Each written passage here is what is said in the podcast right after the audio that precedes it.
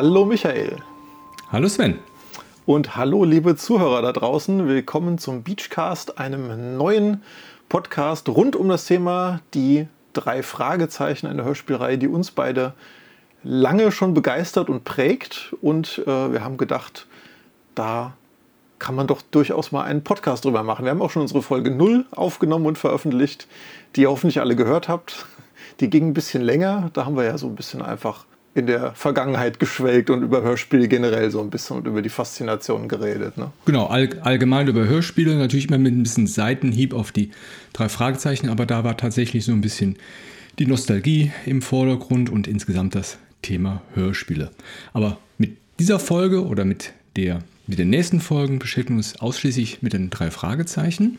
Und in der ersten Folge hast du dir das Hörspiel bzw. das Buch ausgesucht. Mhm, genau. Und zwar die drei Fragezeichen und das Bergmonster. Eine relativ alte Folge, ähm, die mich damals schon als Kind schon wirklich richtig begeistert hat, weil ich finde, die hat eine ganz besondere Atmosphäre, dieses, dieses ganze Waldsetting in den Bergen, wo die ja unterwegs sind, äh, weg von Rocky Beach. Ähm, das hat mir damals schon unheimlich gut gefallen. Und ich finde sie auch akustisch sehr gut umgesetzt, das Hörspiel. Muss ich sagen, weil es gibt Folgen, die sind etwas spärlicher mhm. umgesetzt von den, von den Tönen, von den Geräuschen. Und hier hat man wirklich ein richtiges Urlaubsfeeling. Also man merkt richtig, man ist mit bei einer Bergwanderung. Man zeltet. Das ist eine sehr schöne Geräuschkulisse. Genau.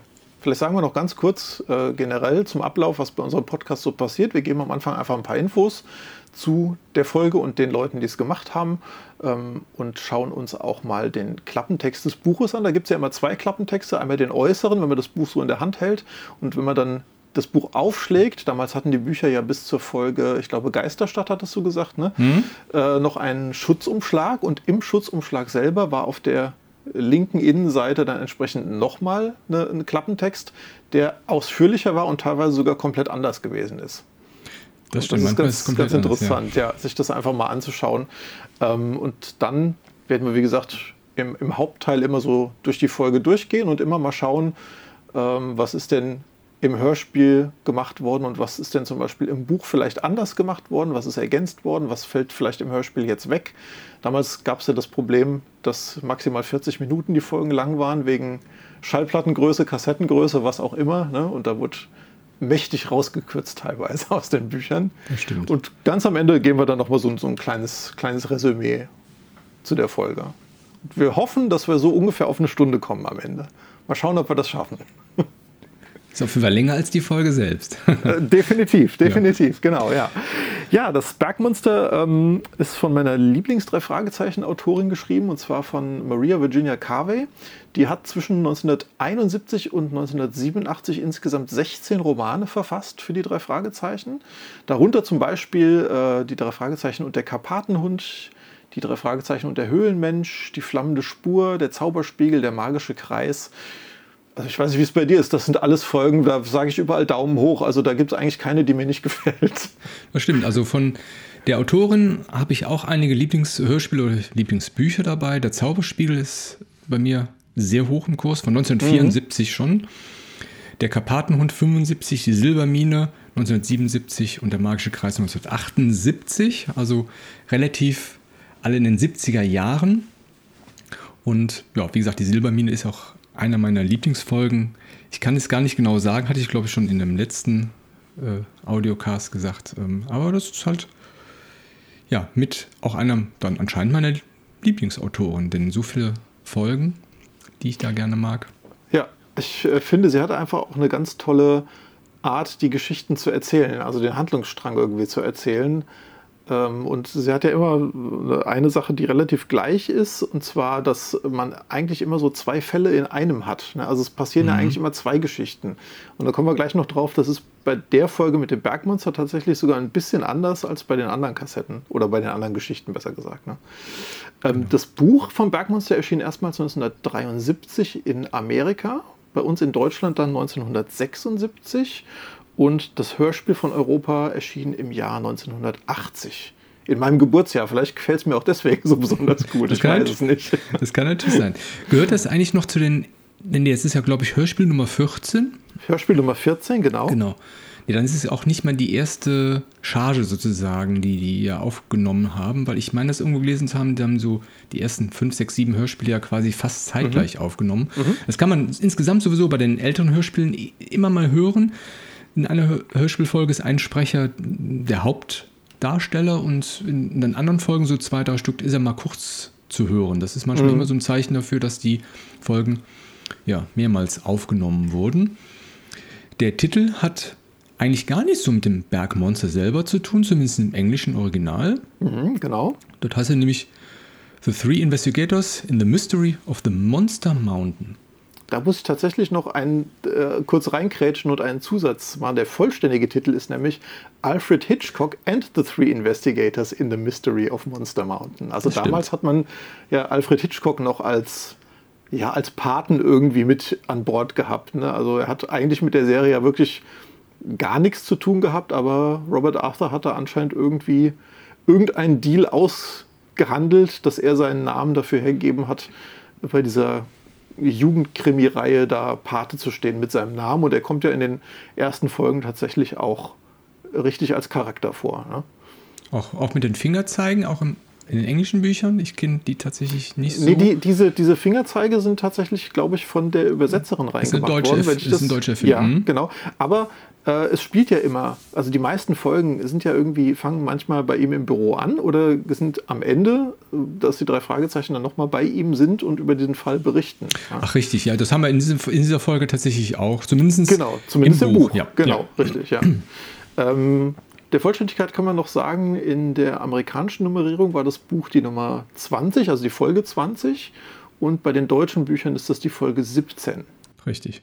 Und wir hatten ja im Vorgespräch ja auch gesehen, es gibt sehr viele Cover von diesem Bergmonster. Oh ja. ja, tatsächlich haben wir also im äh, amerikanischen insgesamt vier verschiedene Cover gefunden, ähm, wovon eins uns beiden eigentlich am allerbesten gefallen hat. Natürlich ist ja klar, wir sind Podcast, ihr könnt das jetzt nicht sehen, was für ein Cover wir meinen.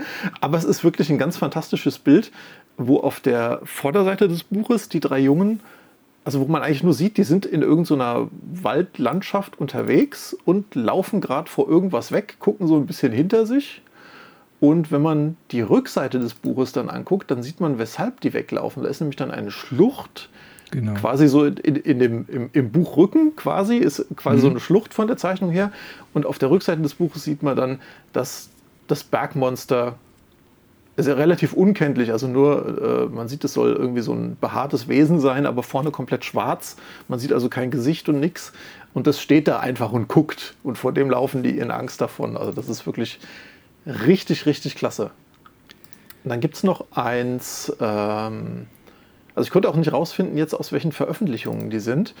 Ähm, dann gibt es noch eins, wo man die drei ja so auf der rechten Bildseite sieht. Die sind auch sehr ängstlich und im Hintergrund sieht man den brennenden Wald, der gegen Ende der Folge hervorkommt. Mhm. Und sieht dann auch quasi einen schwarzen Schatten von diesem Bergmonster, der aus, dem, aus diesem brennenden Wald da rauskommt. Und da gucken sie dann ganz ängstlich dann. Ne?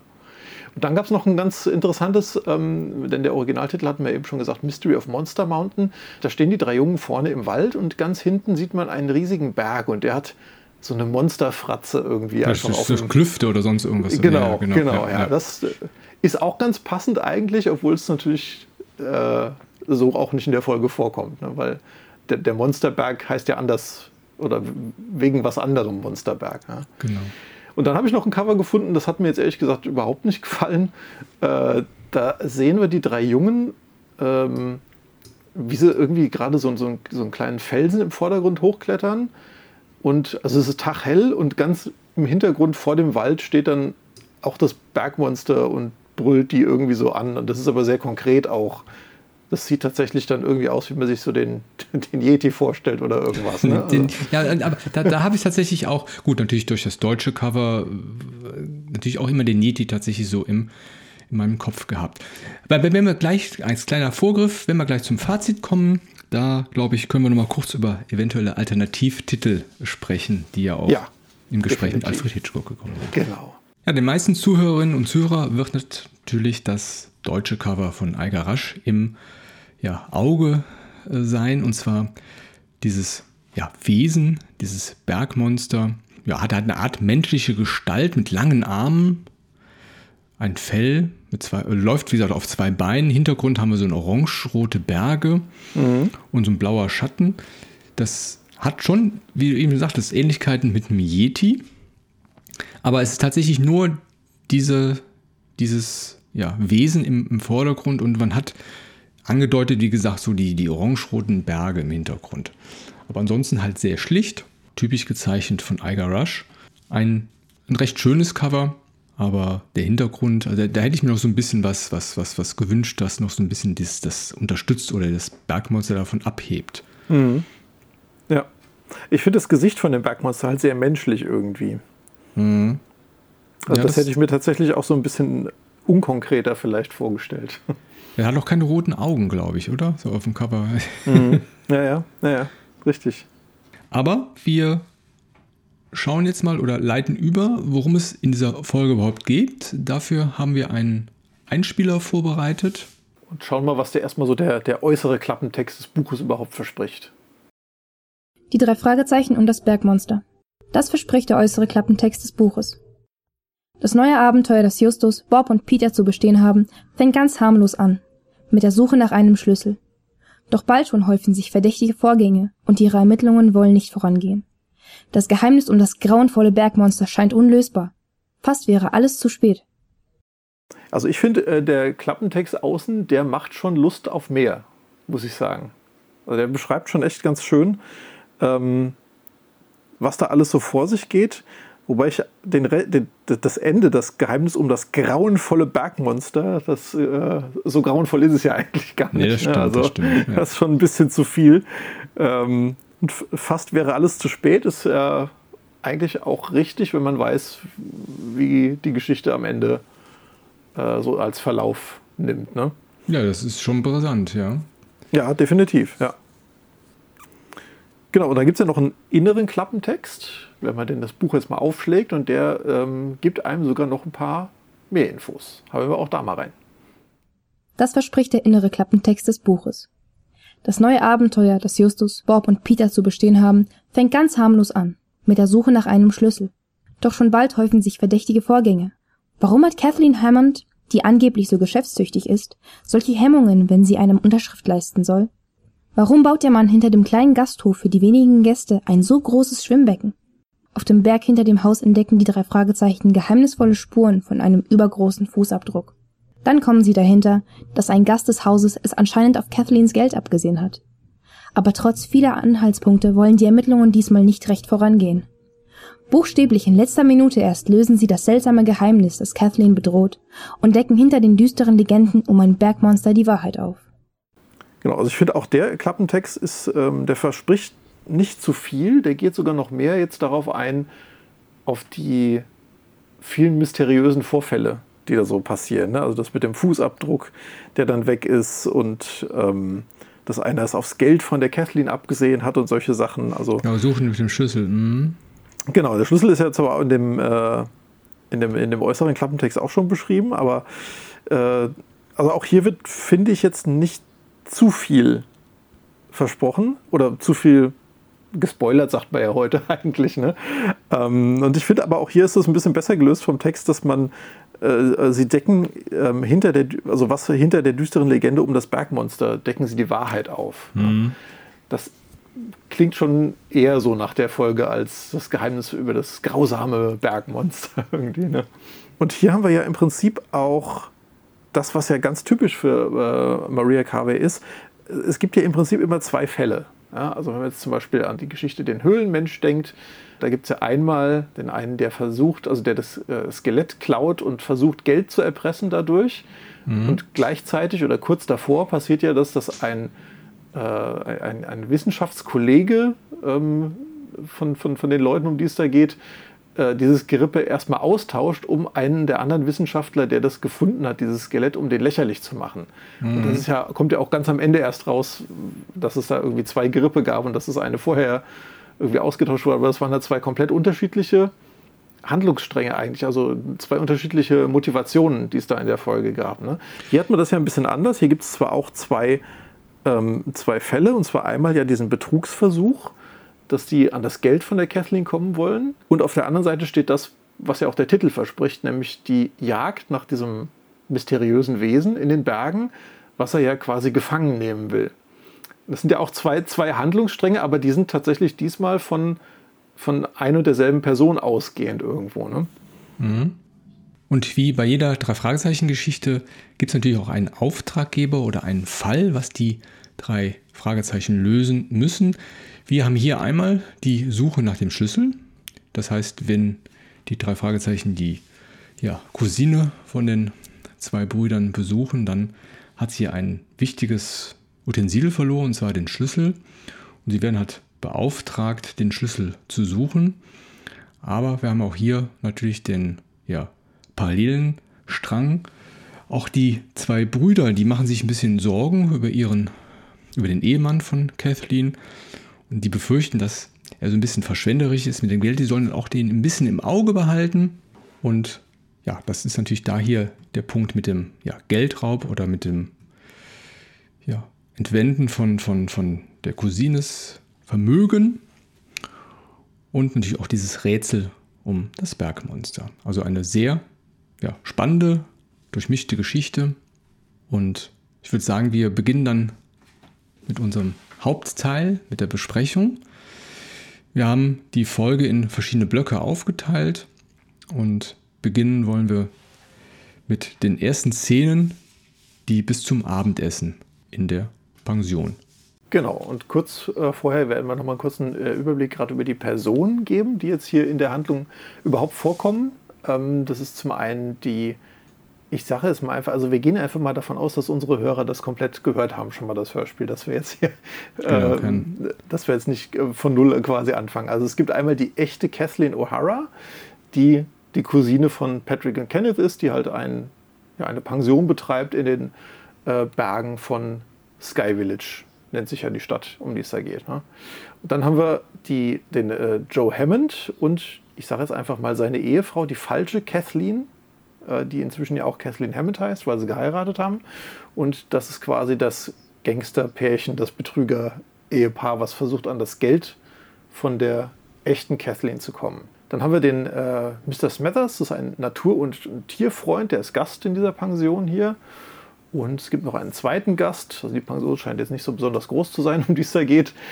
Ähm, das ist der Mr. Jensen und der ist ein Tierfotograf, ein vermeintlicher Tierfotograf, denn das ist irgendwie nur Tarnung.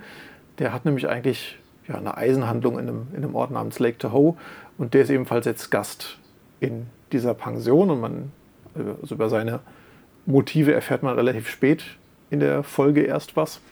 Mhm. Und ein anderer Charakter, der noch relativ wichtig ist, ist dieser Mr. Richardson, der Tankwart aus dem Örtchen. Der kommt nämlich auch zwischendrin vor und im Buch kommt er sogar öfter vor noch als im, im Hörspiel. Genau. Also der ist da dem, dem Kürzungsschnitt zum Opfer gefallen irgendwann im Hörspiel.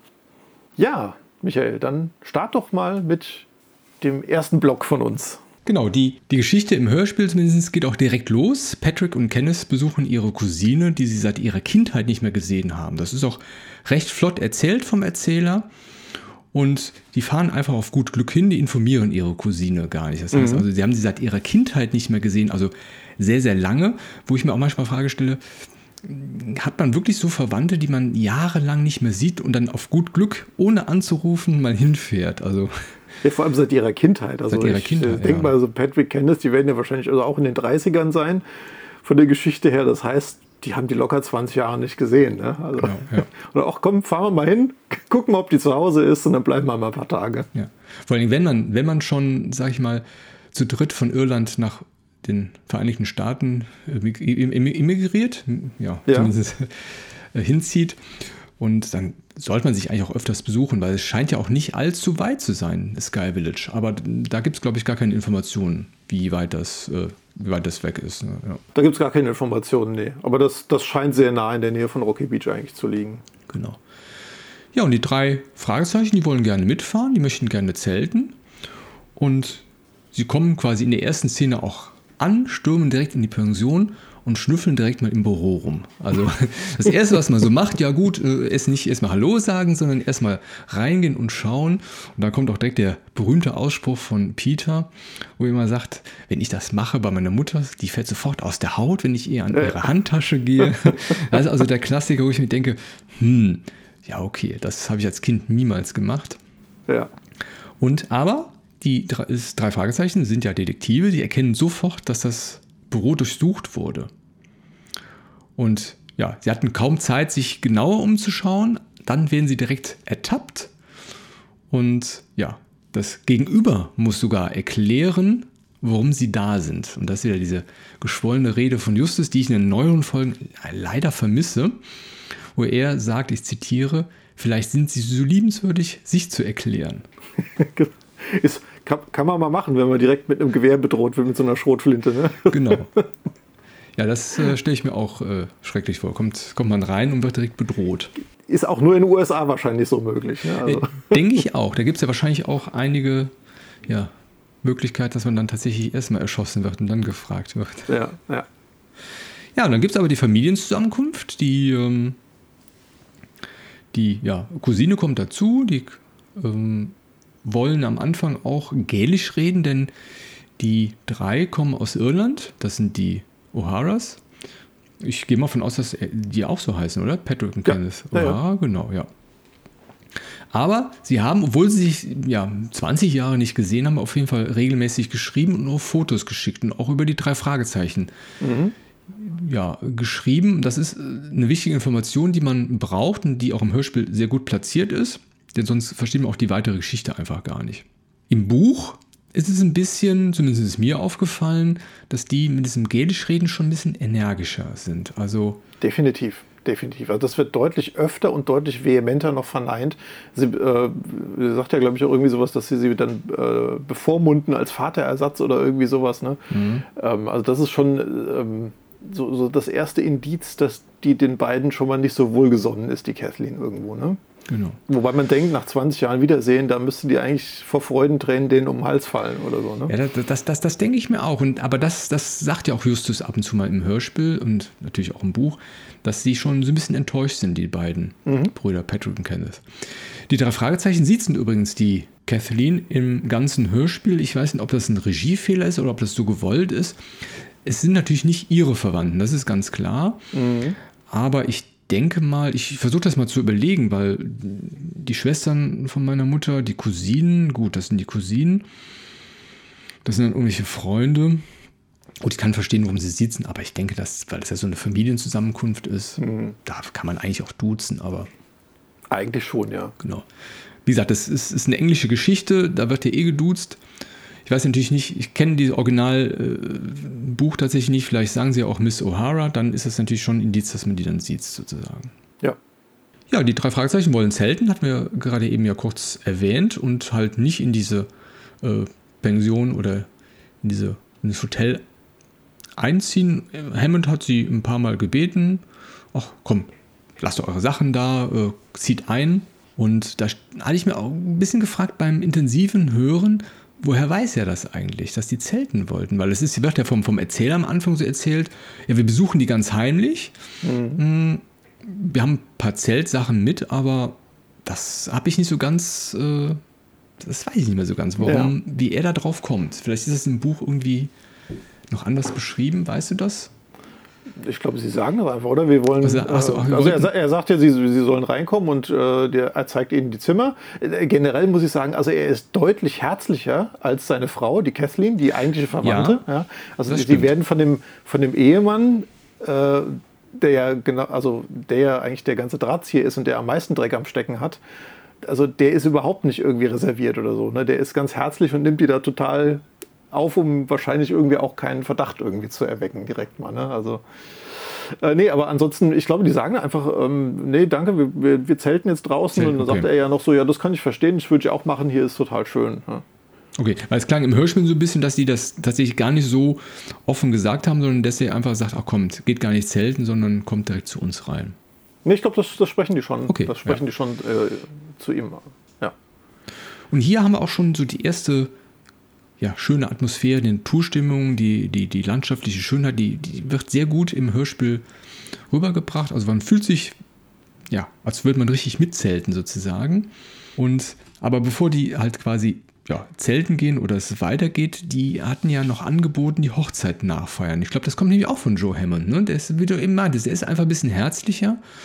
Und da muss ich sagen, die, die Synchronsprecherin oder die Schauspielerin von Kathleen O'Hara, die spielt die Szene sehr gut. Also man merkt mhm. schon richtig im Tonfall an, ah, nee, hm, weiß ich jetzt nicht. Also die will keine Hochzeit feiern, die will auch nicht gelisch reden und dann doch irgendwie durch ihren Joe Hammond dann irgendwie überzeugt und dann, ja komm, ja, dann machen wir das doch einfach mal so. Wobei sehr viel mehr sagt sie auch nicht. Ja, hm, ja okay, dann machen genau. wir das halt so. Ja. Im Buch geht es noch ein bisschen intensiver. Ne? Dann macht sich schon ein bisschen Gedanken, ja, hm, wir haben natürlich zwei Gäste da, die müssen wir ja, ja. Mit, mit, mit, mit einbringen in das.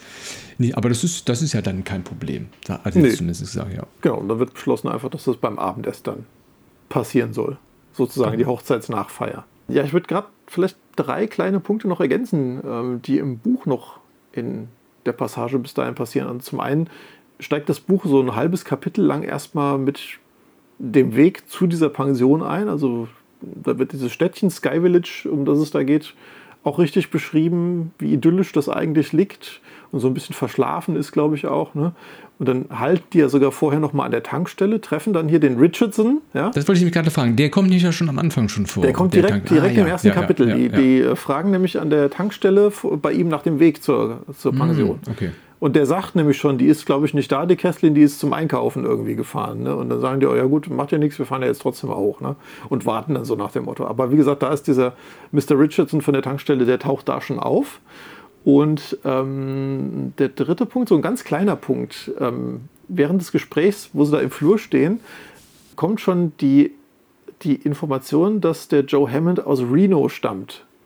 Das wird vielleicht für später ganz wichtig, wenn Justus nach dieser die Auskunft Thai fragt. ja, ja, aus, ja. Reno. Wo ich ja immer dachte, er fragt nach der Auskunft und dann kommt der Name Thai, T-H-A-I. Also aber es ist wie Detektei, es ist, das ist das eine Auskunftei. Also eine Auskunft, das Wort kannte ja. ich als Kind auch nicht. Also als Kind habe ich mir da irgendwas zusammengedichtet, wie das, wie, wie die dann heißt irgendwie. Ne? Also, aber ja, das gut. stimmt. Ja, das, das, das ist, ja, das war witzig, ja. Genau, ja, und dann sind wir eigentlich ja im zweiten Block schon drin. Genau. Das ist dann ja im Prinzip dieses Abendessen. Ne? Also dann lernen wir mhm. auch die, die beiden Gäste kennen, den äh, Mr. Smathers und den Mr. Jensen oder Jensen, je nachdem, wie man ihn aussprechen möchte. Ähm, wie gesagt, Mr. Smathers der Naturfreund, der kein Fleisch isst und Mr. Jensen der Fleischesser, der Roastbeef, Rumpsteak, was auch immer liebt. Ja, und Mr. Smathers kriegt da ja sein, ich hätte es fast Körnerfutter gesagt. Rahmspinat, roh geriebene Karotten und Weizenkeibe. Aber wenn ich da gerade mal einhaken darf, das Buch ist, meine ich, von 73, wenn ich das richtig im Kopf habe. Ja.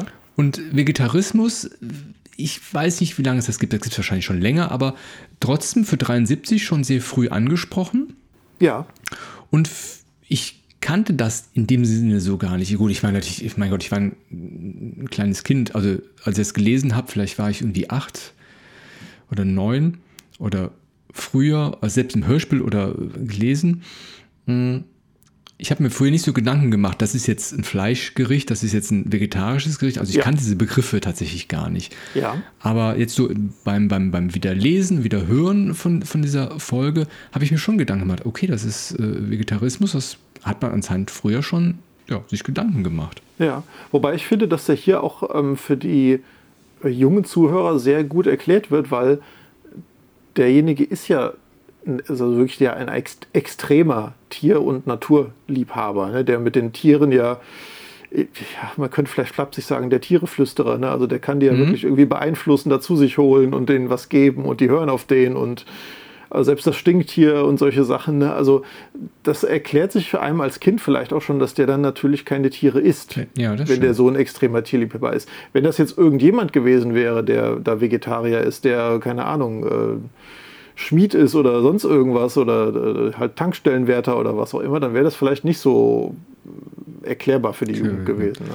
Aber ich muss sagen, das ist ein, insgesamt aber ein sehr schönes Gericht. Rahmspinat, Karotten und, und Weizenkame. Wenn ich dran denke, was bei uns damals in der Mensa an ja, vegetarisches Gericht gab. Es war einfach die Beilage in doppelter Portion.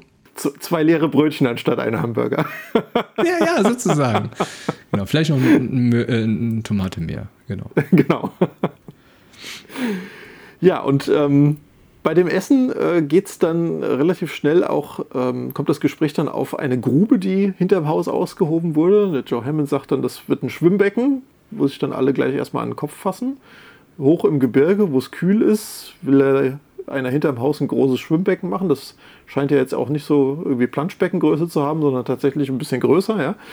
Und der sagt dann, dass sie das Wasser da dann aufheizen für die Gäste, ja. Wo ich halt auch denke, okay, die, haben jetzt zwei Gäste, die Pension scheint jetzt auch nicht größer zu sein als das. Ich, ich weiß gar nicht, ob das im Buch richtig angesprochen wird, aber ich glaube, mehr als, als acht oder zehn Gäste passen da in diese Pension auch gar nicht rein. Ne? Also. Ja, das wird im Buch, also ich glaube, so zwei, drei Zimmer hat die tatsächlich nur. Also ja, es ist wirklich, also ein sehr, sehr, sehr, sehr kleines, genau. Ja, genau, wo, sich, wo so auch bei, bei Patrick und Kenneth da das erste Misstrauen natürlich schon ist, dass der Joe Hammond da das das Geld von der Cousine irgendwie zum Fenster ja. rausschmeißt ne, mit irgendeinem unsinnigen Plan von irgendeinem Schwimmbecken hinterm Haus. Aber im Buch wird das ja noch ein bisschen weiter äh, ausgereizt, wo ich mir auch jetzt beim, beim Lesen wieder dachte, also ich kenne tatsächlich Schwimmbecken, die sind exakt überall gleich tief. Also mhm. er geht ja nochmal drauf ein, ja, bei einem Schwimmbecken muss ja erstmal so eine seichte Senke haben, um, um reinzukommen, also quasi nicht Schwimmerbereich. Ja. Aber das Sportbecken bei uns damals, im, im, im, im ja, ich glaube, Römerbad hieß das, das, das ist überall gleich tief, 3,30 Meter. Mhm. Also da gibt es keine, keine Ebene. Ja. Aber es ist in einem Buch beschrieben, wie hoch das wirklich liegt. Also ist das dann definitiv kühl, auch selbst wenn man es nicht beheizen muss, weil ich weiß, so ein Sportschwimmbecken ist ja auch kühl vom Wasser. Ja. Also das wird ja. ja auch gar nicht beheizt. Mhm. Aber stimmt schon, halt für, für so zwei, drei Pensionsgäste oder für drei, vier Zimmer ein Wunder, dass Pat und Candy überhaupt einen Platz bekommen haben. genau. Ich glaube, Kathy hätte die am liebsten auch äh, rausgeworfen zum Zelten. Ist ein Schwimmbecken natürlich schon sehr ähm, überdimensioniert, überdimensioniert, ist das richtige Wort wahrscheinlich, ja. Aber für mich als Kind dachte ich mir, okay, äh, es wird beheizt, es ist ein Schwimmbecken, ja gut, eine Pension. Ich kannte tatsächlich Hotels auch noch mit Schwimmbecken früher. Für mich war das, ja. das klang logisch. Also. Ich, ich, fand das jetzt auch nicht so, so ja. exorbitant schlimm irgendwie, ne? Hm. aber Gut, erklärt sich ja später noch, dass es kein Schwimmbecken ist, von daher. genau, und dann wird das äh, äh, Abendessen ja je unterbrochen, als die Mülltonnen draußen umfallen und direkt eigentlich allen, die da sitzen, beziehungsweise Joe Hammond sagt es dann, glaube ich, direkt, da ist ein Bär, springt sofort mhm. aus, äh, auf, greift sich sein Gewehr und will rausrennen, äh, um den Bär jetzt quasi zu erschießen oder zu vertreiben. Und der Smethers springt dann quasi ja, in die Bresche und bevor Joe Hammond mit dem Gewehr draußen ist, ist er schon an der Tür und scheucht das Wesen oder den Bär. Es wird ja nicht klar eigentlich, ob jetzt das Bergmonster da gerade draußen ist oder ein normaler Bär. Denn normale Bären kommen durchaus in der Geschichte auch vor. Mhm. Also es kann auch wirklich nur ein normaler Bär sein. Und äh, ja, vertreibt es dann und Joe Hammond schießt trotzdem einmal hört, hört, man eigentlich einen Schuss? ich glaube, man ich hab, hört einen Schuss, ja. Also hört man, ich, einen Schuss. Es klang für mich eher, als würde ein Sack Reis auf den Boden fallen, als tatsächlich ein richtiger Schuss. Oder hat er mit dem Betäubungswehr geschossen? Ja, er hat mit dem Betäubungsgewehr geschossen. Ah, mit dem Betäubungsgewehr, okay. Und äh, Smithers sagt dann, lacht dann ja auch und sagt so, haha, vorbeigeschossen. Ja, und Nee, ist so richtig, aber ich habe tatsächlich keinen kein Schuss gehört, aber wenn es tatsächlich das Betäubungsgewehr war, dann. Ja, also ich, so, so ein, so ein vom, vom Pfeil irgendwie hört man da. Ach richtig, ja. der, der, der Justus sagt ja auch noch, der wundert sich ja, warum dann ein Betäubungsgewehr. Ja. Genau, das ist nämlich jetzt quasi der, der, der Abschluss unseres jetzigen Bloges, dass Justus sich fragt, warum man jetzt auf einen Bär schießt, der hinterm Haus ist. Also mit einem Betäubungsgewehr, obwohl er ja schon weiß von der ersten Szene, wo sie ja direkt das echte Gewehr an die Nase gehalten gekriegt haben, dass es im Haus auch ein echtes Gewehr gibt. Mhm. Und um einen Bär zu verjagen, würde man vielleicht ja eher mit einem echten Gewehr irgendwie schießen und nicht nur mit einem Betäubungsgewehr. Ne? Ja, und dann geht es ja weiter zum Zelten. Mhm. Sie beharren ja so richtig auf, auf das Zelten. Also das wird ja mehrmals angesprochen. Die haben sich das vorgenommen, die möchten die Natur genießen. Und da spricht ja auch Justus an, direkt auf das Thema, dass Pat und Kenneth äh, ja von den drei schon so ein bisschen gerne möchten, dass sie Caseys Ehemann so ein bisschen unter die Lupe nehmen, weil den ist ja nicht ganz geheuer und Bob sagt ja auch, ne, so richtig sympathisch ist er nicht. Und, aber das widerspricht sich ja eigentlich, was wir am Anfang gesagt haben. Also mhm. ich finde ihn auch eigentlich sehr, sehr herzlich, eher, eher sympathisch. Und die stürzen sich halt alle auf dieses Betäubungsgewehr und äh, das finde ich ja eher mysteriös. Ne? Also, ja. dass er ein, ein Betäubungsgewehr benutzt. Ja, und, und halt auf die, auf die Grube auch nochmal. Genau, richtig, das, das ne? Schwimmbecken, genau, dass das Geld ausgeben. Genau. Und tüchtige Cousine, das ist ein schönes Wort. Äh, also, das heißt, die, die äh, Dame ist tatsächlich sehr, ja, sehr sparsam. Ja. Und halt auch ja, sehr betagt, was das Geld halt angeht. Also die kann sich damit gut oder zumindest gut umgehen. Mhm. Ja, und vom, vom, vom, vom Zeltplatz, beziehungsweise vom, von ihrem Zeltplatz aus oder vom Zelt aus sehen sie halt Mr. Hammond oder beobachten ihn durchs Fenster, wie er das Büro durchsucht. Und dann kommt schon wieder so ein bisschen so die, ja, das Gespräch, ja, sie sind auch ein bisschen enttäuscht von der Cousine, haben sie seit Jahren nicht mehr gesehen und kommen aber dann unankündigt vorbei. Also selbst wenn es die Cousine ist, also ich wäre auch ein bisschen überrascht, ne, wenn die dann mhm. einfach vor der Tür stehen und dann kommt wieder ein Bär. Genau, die sehen den aus dem, äh, aus dem Zelt. Der Peter äh, schreit dann ja, hau ab und wird dann von den anderen beiden so äh, flach gehalten, so pst, jetzt nicht den Bär irgendwie noch aufregen. Und der Bär zieht dann ja auch ab, hinter das Haus irgendwie. Also das interessiert ihn gar nicht. Und hier ganz witziges Fun Fact: im Buch flüstert der Peter dieses Hau ab und, und ruft das nicht laut. Warum sie das jetzt im Hörspiel geändert haben, vom Flüstern auf Rufen, keine Ahnung.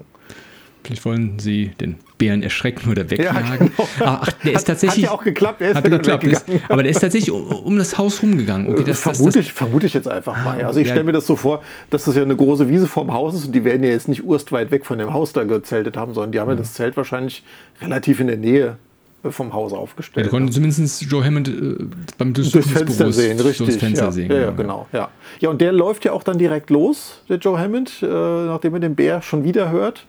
Und dann hört man nur den, den äh, Herrn Jensen schreien und daraufhin vergessen die drei Fragezeichen auch ihre Furcht vor den Bären und laufen dann aus dem Zelt auch raus, hinters Haus. Und dann ist kein Bär mehr da, aber ein verletzter Mr. Jensen liegt dann am Boden mit seiner Fotokamera, er ist ja Fotograf, die liegt neben ihm und ist in zwei Teile wohl zerbrochen. Also die ist kaputt. Die, ja, Mr. Smethers, der sagt ja auch, ne, wenn die Kamera runterfällt, der geht es halt kaputt. Ne? Genau, der, der ist kommt, auch ein bisschen der schadenfreudig. Der kommt ne? auch noch dazu, genau. Der Jensen ist dann gleich auf 180, der hat nämlich einen Schlag ins Genick gekriegt und sagt, äh, beschuldigt den Mr. Smethers, dass er das gewesen ist mit seinem komischen Tierfimmel, dass er, dass er da wieder Angst um seinen Bären irgendwie gehabt hat. Ne? Und, aber kann man ihm natürlich nicht nachweisen. Und äh, der Mr. Jensen ändert dann auch schnell seine Meinung. Der will ja erst die Polizei rufen ja, und äh, ändert dann irgendwie aber seine Meinung relativ schnell. Verabschiedet sich dann Gut Nacht und will keinen Arzt mehr und nix und geht beleidigt irgendwie, zieht er dann ab. Ne? Ja. Aber die drei Fragezeichen wundern sich dann schon, weil eigentlich äh, der Joe Hammond sagt ja, dass der Bär ihm eins in den Nacken gegeben hat, bevor er abgezogen ist. Und die drei Fragezeichen sehen aber keinerlei Verletzungen. Und also so ein Bär, der hat natürlich mit seiner Tatze, mit Krallen, da müsste man ja irgendwie zumindest mal einen roten Striemen oder sonst irgendwas sehen. sehen ja, ja. Wobei ich mich halt auch frage, also was ist das für eine komische Erklärung von Joe Hammett, dass der Bär ihm ins Genick gehauen haben soll? Also der Bär wird, wenn überhaupt, wird er mit seinem Maul angreifen und nicht mit der Tatze wahrscheinlich. Und dann wird er auch nicht hinter die Person gehen, die vor ihm steht, um ihm von hinten eine in den Nacken zu geben irgendwo. Ne? Ja, die, das ist tatsächlich irritierend. Aber selbst, ich sagen die drei das nicht noch irgendwie untereinander, selbst wenn es der Bär ist und den dem eine schlagen würde, wie, wie, du schon eben sagtest, natürlich müsste man ohne Spur sehen, aber ich glaube, vielleicht ist es auch ein Babybär, ein kleiner Bär. Ja. Aber so ein ausgewachsener Bär, wenn du da tatsächlich da die, die Tatze ins Gesicht kriegst, ich glaube, da bist du wirklich ja, ja. Dann nicht mehr Feierabend. ansprechbar. Dann ja, ist ja. Feierabend, genau. Ja, richtig. Ja. Ist das noch die Szene, wo dann auch die Spuren noch verwischt sind, dass sie. Das passiert jetzt am nächsten Tag. Das also die, am nächsten Tag. Ähm, okay. Genau, die äh, wollen am nächsten Tag nach den Fußspuren gucken von den Bären, weil sie ja vermuten könnten, vielleicht ist das ja irgendwie doch was anderes als der mhm. Bär gewesen, wollen einfach äh, For äh, Forschung anstellen und sind dann total enttäuscht, weil Joe Hammond schon ganz, ganz früh aufgestanden ist und den Hof gefegt hat. Das heißt, da ist von dem nächtlichen äh, Gerangel ist da überhaupt nichts mehr zu sehen. Ne? Ja, sie sind wirklich sehr enttäuscht. Äh, sehr früh aufgestanden, schon wird weggefegt. Und da muss ich sagen, da war für mich als Kind beim Lesen oder beim Hören, ich kann es nicht mehr so ganz auseinanderhalten. Ja. Ich glaube, ich habe das erst, ich kann es nicht mehr auseinanderhalten, lesen oder gehört. War für mich schon klar, das hat er extra gemacht. Ja, definitiv. Definitiv. Also das erhärtet eher so den Verdacht, mit dem ist irgendwas komisch mit dem Joe Hammond. Irgendwie weiß der mehr, als er sagen will. oder führt irgendwas im Schilde, was auch immer. Ne? Und ähm, weil die drei Fragezeichen deswegen sehr enttäuscht sind, erlaubt die Kathleen ihnen dann doch jetzt mal nach dem Schlüssel zu suchen, was ja am Anfang auch tatsächlich ein bisschen komisch ist, ne? weil äh, beim ersten, bei der ersten Begegnung spricht sie die ja schon darauf an, ach ja, ihr seid die drei Fragezeichen und ich habe ja schon von Patrick und Kenneth gehört, dass ihr Detektive seid und ganz tolle Erfolge habt und dann bieten die ja am Anfang sogar an, nach dem Schlüssel mhm. zu suchen und die äh, sagen dann ja, also ich glaube, der Joe Hammond sagt dann so, nee, nee, lass mal, machen wir schon alleine. Ne? Und jetzt dürfen sie, wie gesagt, endlich dann mal nach dem Schlüssel suchen als Wiedergutmachung, dass die Spuren weg sind. Und äh, deswegen durchsuchen sie hauptsächlich erstmal das Büro von der Kathleen und finden dann raus über ein Sparbuch, was sie dann finden, dass sie irgendwas um die 10.000 Dollar auf der Bank hat. Also ich sage es mal Anfang der 70er Jahre, das ist jetzt nicht gerade wenig Geld. Ja. 10.823 Dollar.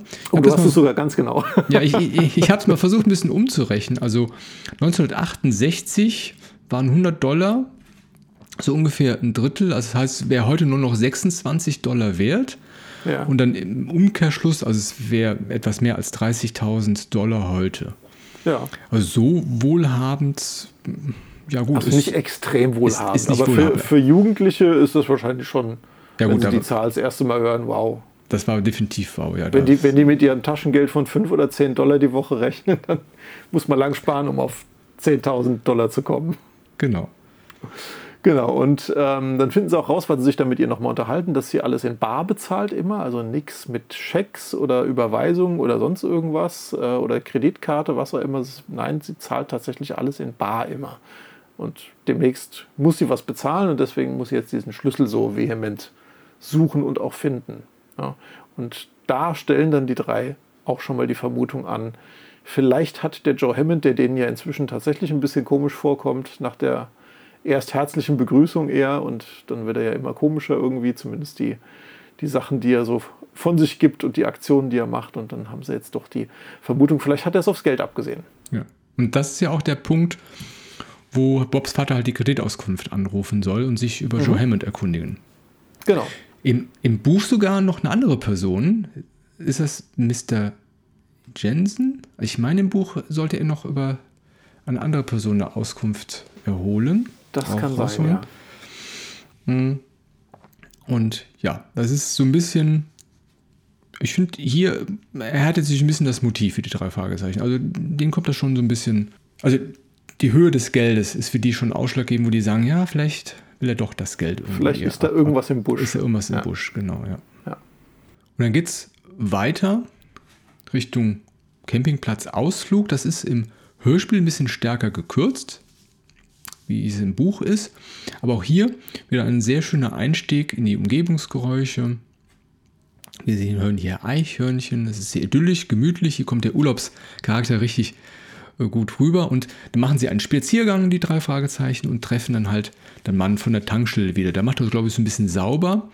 Die, äh, ja, der Unrat, den die ja, vorherigen Besucher da liegen gelassen haben, das ist im Buch ein bisschen ausführlicher beschrieben. Aber so in der Kürze erzählt Mr. Richardson, ja, den drei Fragezeichen so ein bisschen die Geschichte vom Monsterberg. Also es gibt da so einen Turm, so ein Feuerwachturm, das ist der Turm vom Monsterberg und er sagt, es soll ja irgendwelche Riesen gegeben haben dort. Ja, dann diskutieren noch drüber, ist es eher ein Schauermärchen oder ist das eine Wahrheit? Und dann gibt es ja noch einen riesen Fußabdruck im Schnee und ja, Peter dann ängstlich wie immer eine Monster-Schreckgestalt. Genau. Und äh, ja, im Buch, da können wir vielleicht zusammen ein bisschen was drauf eingehen. Da gibt es tatsächlich viel mehr Informationen vom Tankwart über, auch über den Tankwart selber und ja. über den Einsiedler und, und, und, diese Hütte, die es da gibt, sozusagen. Genau, das ist eigentlich das Wichtige, ähm, denn der erzählt ja, dass dieser Einsiedler, der da mal gelebt hat, sich auf dem Berg eine Hütte gebaut hat. Ja. Und darauf wird aber im Hörspiel später nur referenziert. Diese Passage ist aus dem Gespräch im Hörspiel weggekürzt. Und das fand ich damals schon ein bisschen komisch, weil ich, wie gesagt, diese Hütte wird in dem Gespräch gar nicht im Hörspiel genannt. Ja. Und ganz am Ende äh, fragt der Justus ja, hat der Richardson nicht mal irgendwas von der Hütte erzählt? Und dann sagt Peter, nee, das hat er nicht. Und dann sagt Justus, ja, dann hat ein anderer die Hütte erwähnt.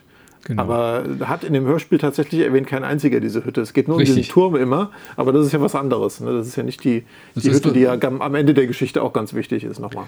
Genau. Wo, wo, kommt auf einmal die Hütte her, wo die ja, Person eingesperrt ist? Genau, da wird das Hörspiel stark gekürzt in diesem Dialog an dem Campingplatz. Äh, und da hätte man tatsächlich einen Satz eigentlich noch mit einfügen müssen über, dieses, über diese Berghütte. Genau. Ja, sie machen ihren Spaziergang weiter und dann treffen sie wieder Mr. Smethers, der ist ja allgegenwärtig überall. Genau, omnipräsent dann, irgendwie. Omnipräsent, genau.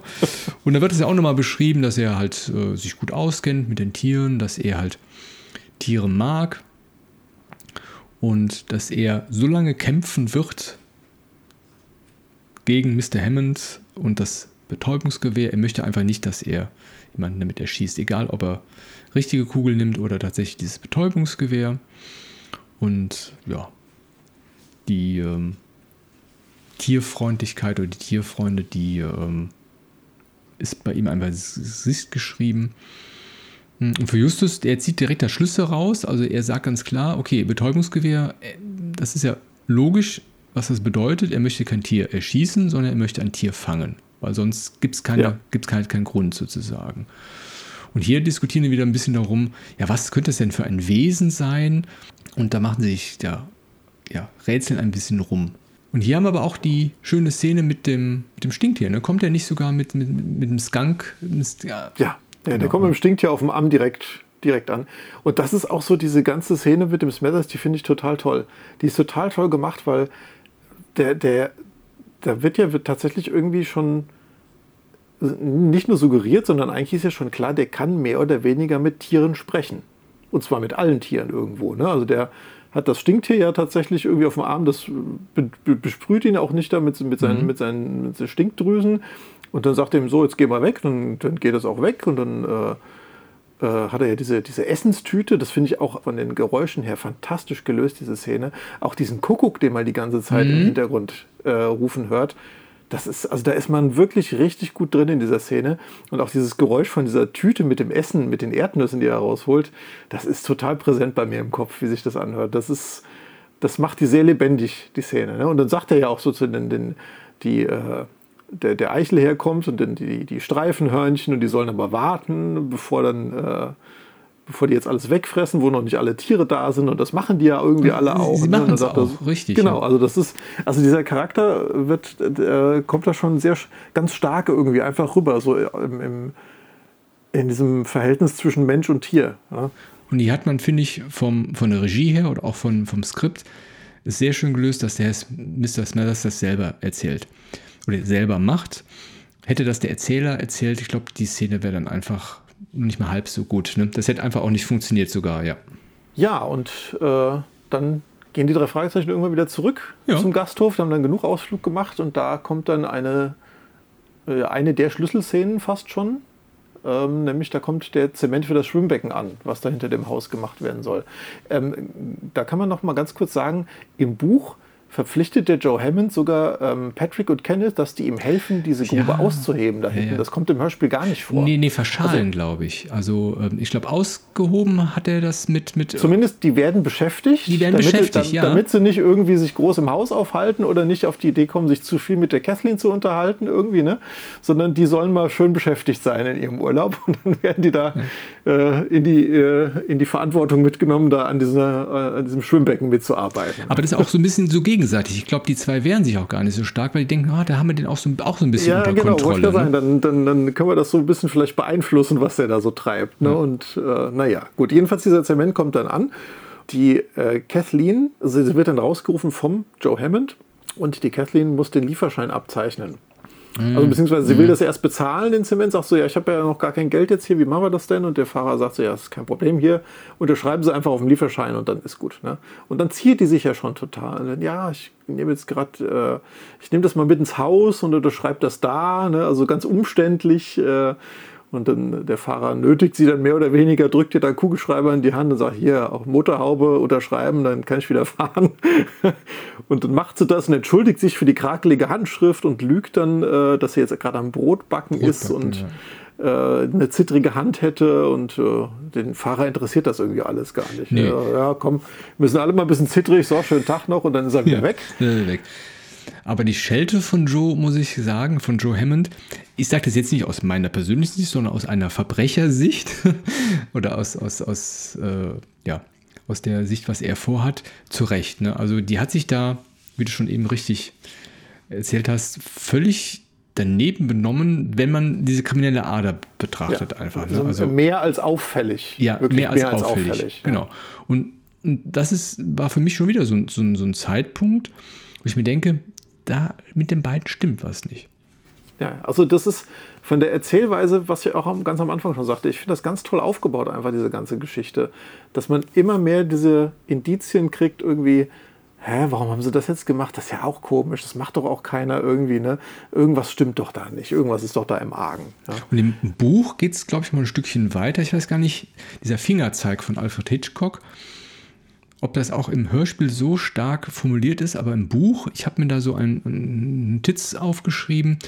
Äh, Kathy wollte ihren Namen nicht schreiben, ist eine Geschäftsfrau und nichts schreibt sich ja flüssiger als der eigene Name. genau. Das kommt auch im Hörspiel so vor. Kommt ja. auch im Hörspiel so vor. Und, Mhm. das, und gerade die Fingerzeige, das ist ja schon sehr oft so ein Punkt, wo man, ja, oder der Leser oder der Hörer mit der Nase draufgestoßen wird. Also er sagt ja quasi, man könnte darauf kommen, dass die Person gar nicht Kathleen ist. Genau. Ja. Und wie gesagt, die kommen dann in handfesten Streit, die zwei auch, machen sich da richtig doof an, gegenseitig. Und die drei Fragezeichen ziehen sich dann so ein bisschen eher zurück. Denen ist das ein bisschen unangenehm, dass sie das da mitkriegen, aber resümieren dann auch gleich über das Gesehene ja, und ähm, vermuten, wie gesagt, dass der Joe Hammond da Jagd auf irgendein, ich glaube, da wird es zum ersten Mal auch genannt, auf dieses Monster, macht, was aus mhm. dieser Legende äh, ist, äh, von denen der Mr. Richardson da irgendwie erzählt hat. Ne? Und dann beschließen sie ja quasi, dass sie am nächsten Tag einfach mal eine Wanderung auf diesen Berg machen, um sich dann einfach mal da umzugucken, was denn da so ist. Sagt nicht einer von den dreien, dass diese, dieses Schwimmbecken gar nicht wie ein Schwimmbecken aussieht, sondern eher wie so ein Tiergehege von Mhm. Ja. unserem Zoo? Genau, Ja, der Justus sagt das ganz am So ist Ende es, der ja. Szene noch. Ja. Nee, die, ich finde die Szene auch ganz schön, die legen die Fakten nochmal richtig auf den Tisch. Ja. Ich frage mich jetzt, warum sie nicht im Zelt sind, sondern die gehen ja, glaube ich, in irgendein Büro rein. Oder in, äh, Büro, Quatsch, nicht ins Büro, sondern in das Zimmer von Patrick und Kenneth, glaube ich. Ja, ja, weil ich, ich glaube, sie sind im Haus, Ah, okay. äh, weil sie ja von ihrer Wanderung zurückkommen. Ich glaube, im Buch ist es, dass sie dann da irgendwas zu essen haben oder sowas und dann da am Tisch sitzen und die. Stimmt, die Schinken, ja, nee, die Brote, ja, irgendwie. Genau, ja, ja, und genau, des, ja. deswegen sind die schon im Haus und denen ist das peinlich, dass die Kathleen, also wenn sie jetzt rausgehen würden, hätten die ja gemerkt, dass sie den Streit mitgekriegt haben. Deswegen haben sie sich dann mehr ins Haus irgendwo Mhm. nochmal zurückgezogen, um da nochmal irgendwie Kriegsrat zu halten, sozusagen. Aber so, beim Hörspiel dachte ich mir, okay, warum nicht im Zelt? Sie zelten ja so gerne. Aber das, das fand ich aber gar nicht so störend jetzt an der, an der Stelle. Ja. Aber dann geht es ja. Ja. dann geht's ja eigentlich auch schon wieder weiter ne? mit dem Richtig. Bergausflug. Die wollen fast bis zur Schneegrenze hinaufgehen, und zwar, weil der Tankwart ja von Fußspuren berichtete. Da gibt es eine sehr schöne Erfindung, die Justus mitbringt: Ortungsgeräte. Habe ich früher noch nie was gehört, habe ich eh gesagt, heutzutage auch noch nicht was gehört. Im Buch wird das ein bisschen ja, feiner beschrieben, was diese Geräte können. Die haben sogar noch eine, eine schöne Anzeige mit einem, mit einem Zeiger. Also man kann auch sagen, aus welcher Richtung das kommt. Beim Hörspiel hört man nur dieses Fiepen. Und die können sogar noch Hilfe reinsprechen in das Gerät. Dann fängt sogar noch so ein rotes Birnchen an zu blinken. Also eine sehr, sehr schöne Sache. Warum sie die Walkie-Talkies nicht mitgenommen haben, ja, ist ja, sind sie ja selber, glaube ich, ein bisschen äh, verärgert drüber, aber insgesamt ja eine, wieder eine sehr schöne Wanderung und auch so ein bisschen für den, ja, sag ich mal, für den ängstlichen Peter auch eine Sicherheit, dass er dieses Ordnungsgerät hat. Wir können es auf jeden Fall nicht verlieren. Wir melden es auch regelmäßig. Und ja, dann kommen wir Richtung Spalte. Und hier auch wieder sehr schön die Reduzierung des Erzählers. Also wie wir auch bei Mr. Smethers sehr schön gesehen haben, hier haben wir ja Bob in einer Art Selbstansprache. Also er beschreibt ja richtig so, wie er reinfällt ne, in, in, in Ja. die Szene. Und fällt in Spalte. Wir müssen vielleicht ganz kurz noch sagen, dass sie sich aufteilen am, auf dem Berg noch. Richtig, dass sie, stimmt, dass ja. sie sich in drei verschiedene äh, Richtungen aufteilen, um einfach ein größeres Gebiet jetzt schnell absuchen zu können. Genau. Und deswegen wollten die sich auch gegenseitig, glaube ich, alle paar Minuten mal anpingen, dass, Genau, dass, dass genau, da ja. keiner in Gefahr ist und sowas. Richtig, genau. Ja, und er fällt dann quasi in, in, die, in die Spalte rein und er beschreibt es ja später, dass er irgendetwas gesehen hat mit großen oder roten Augen, mhm. ein Atem. Da hört man im Hörspiel tatsächlich gar nichts. Also gar kein, nichts. Nee, kein nee, nichts. Nee. Im Buch ist es ein bisschen beschrieben. Natürlich sagt äh, Bob, glaube ich, irgendwann später, er weiß gar nicht, wer zuerst geschrien hat, er oder das Monster. Mhm. Aber das hört man gar nicht. Nee. Das hört man gar nicht. Aber, aber selbst, ich habe mir auch die neue Hörspielabmischung nochmal angehört mit den neuen Musiken. Selbst mhm. da ist, glaube ich, wenn ich mich jetzt richtig erinnere, nichts ab abgemischt worden. In manchen Hörspielen der neuen Abmischung haben sie das ja gemacht, ne? so Zauberspiegel oder sowas da. Ja, richtig. Hört man so jetzt zum Beispiel so den, Lachen, den, ne? den, Lachen im Spiegel, ja, irgendwie ja, sowas. Ne? Das, was in dem alten Hörspiel nicht drin ist. Aber an der Stelle haben sie bei den neuen Abmischungen nichts gemacht. Also, ja. also witzig, Hätte gut gepasst also, eigentlich, ja. Zauberspiegel ist das einzige, ich glaube, eins der ich glaube, sogar das Einzige, was ich gehört habe. Und vielleicht auch Silbermine in der neuen Abmischung. Ja. Genau. Ja, und Bob ist glücklich, dass dieses Gerät noch funktioniert. Er holt dann auch Hilfe und dann kommen Peter und Justus zur Hilfe. Sie ja, können ihn nicht retten aus eigener Hilfe, brauchen halt ein Seil und Peter flitzt los, weil er der Sportliche ist, direkt zur Pension.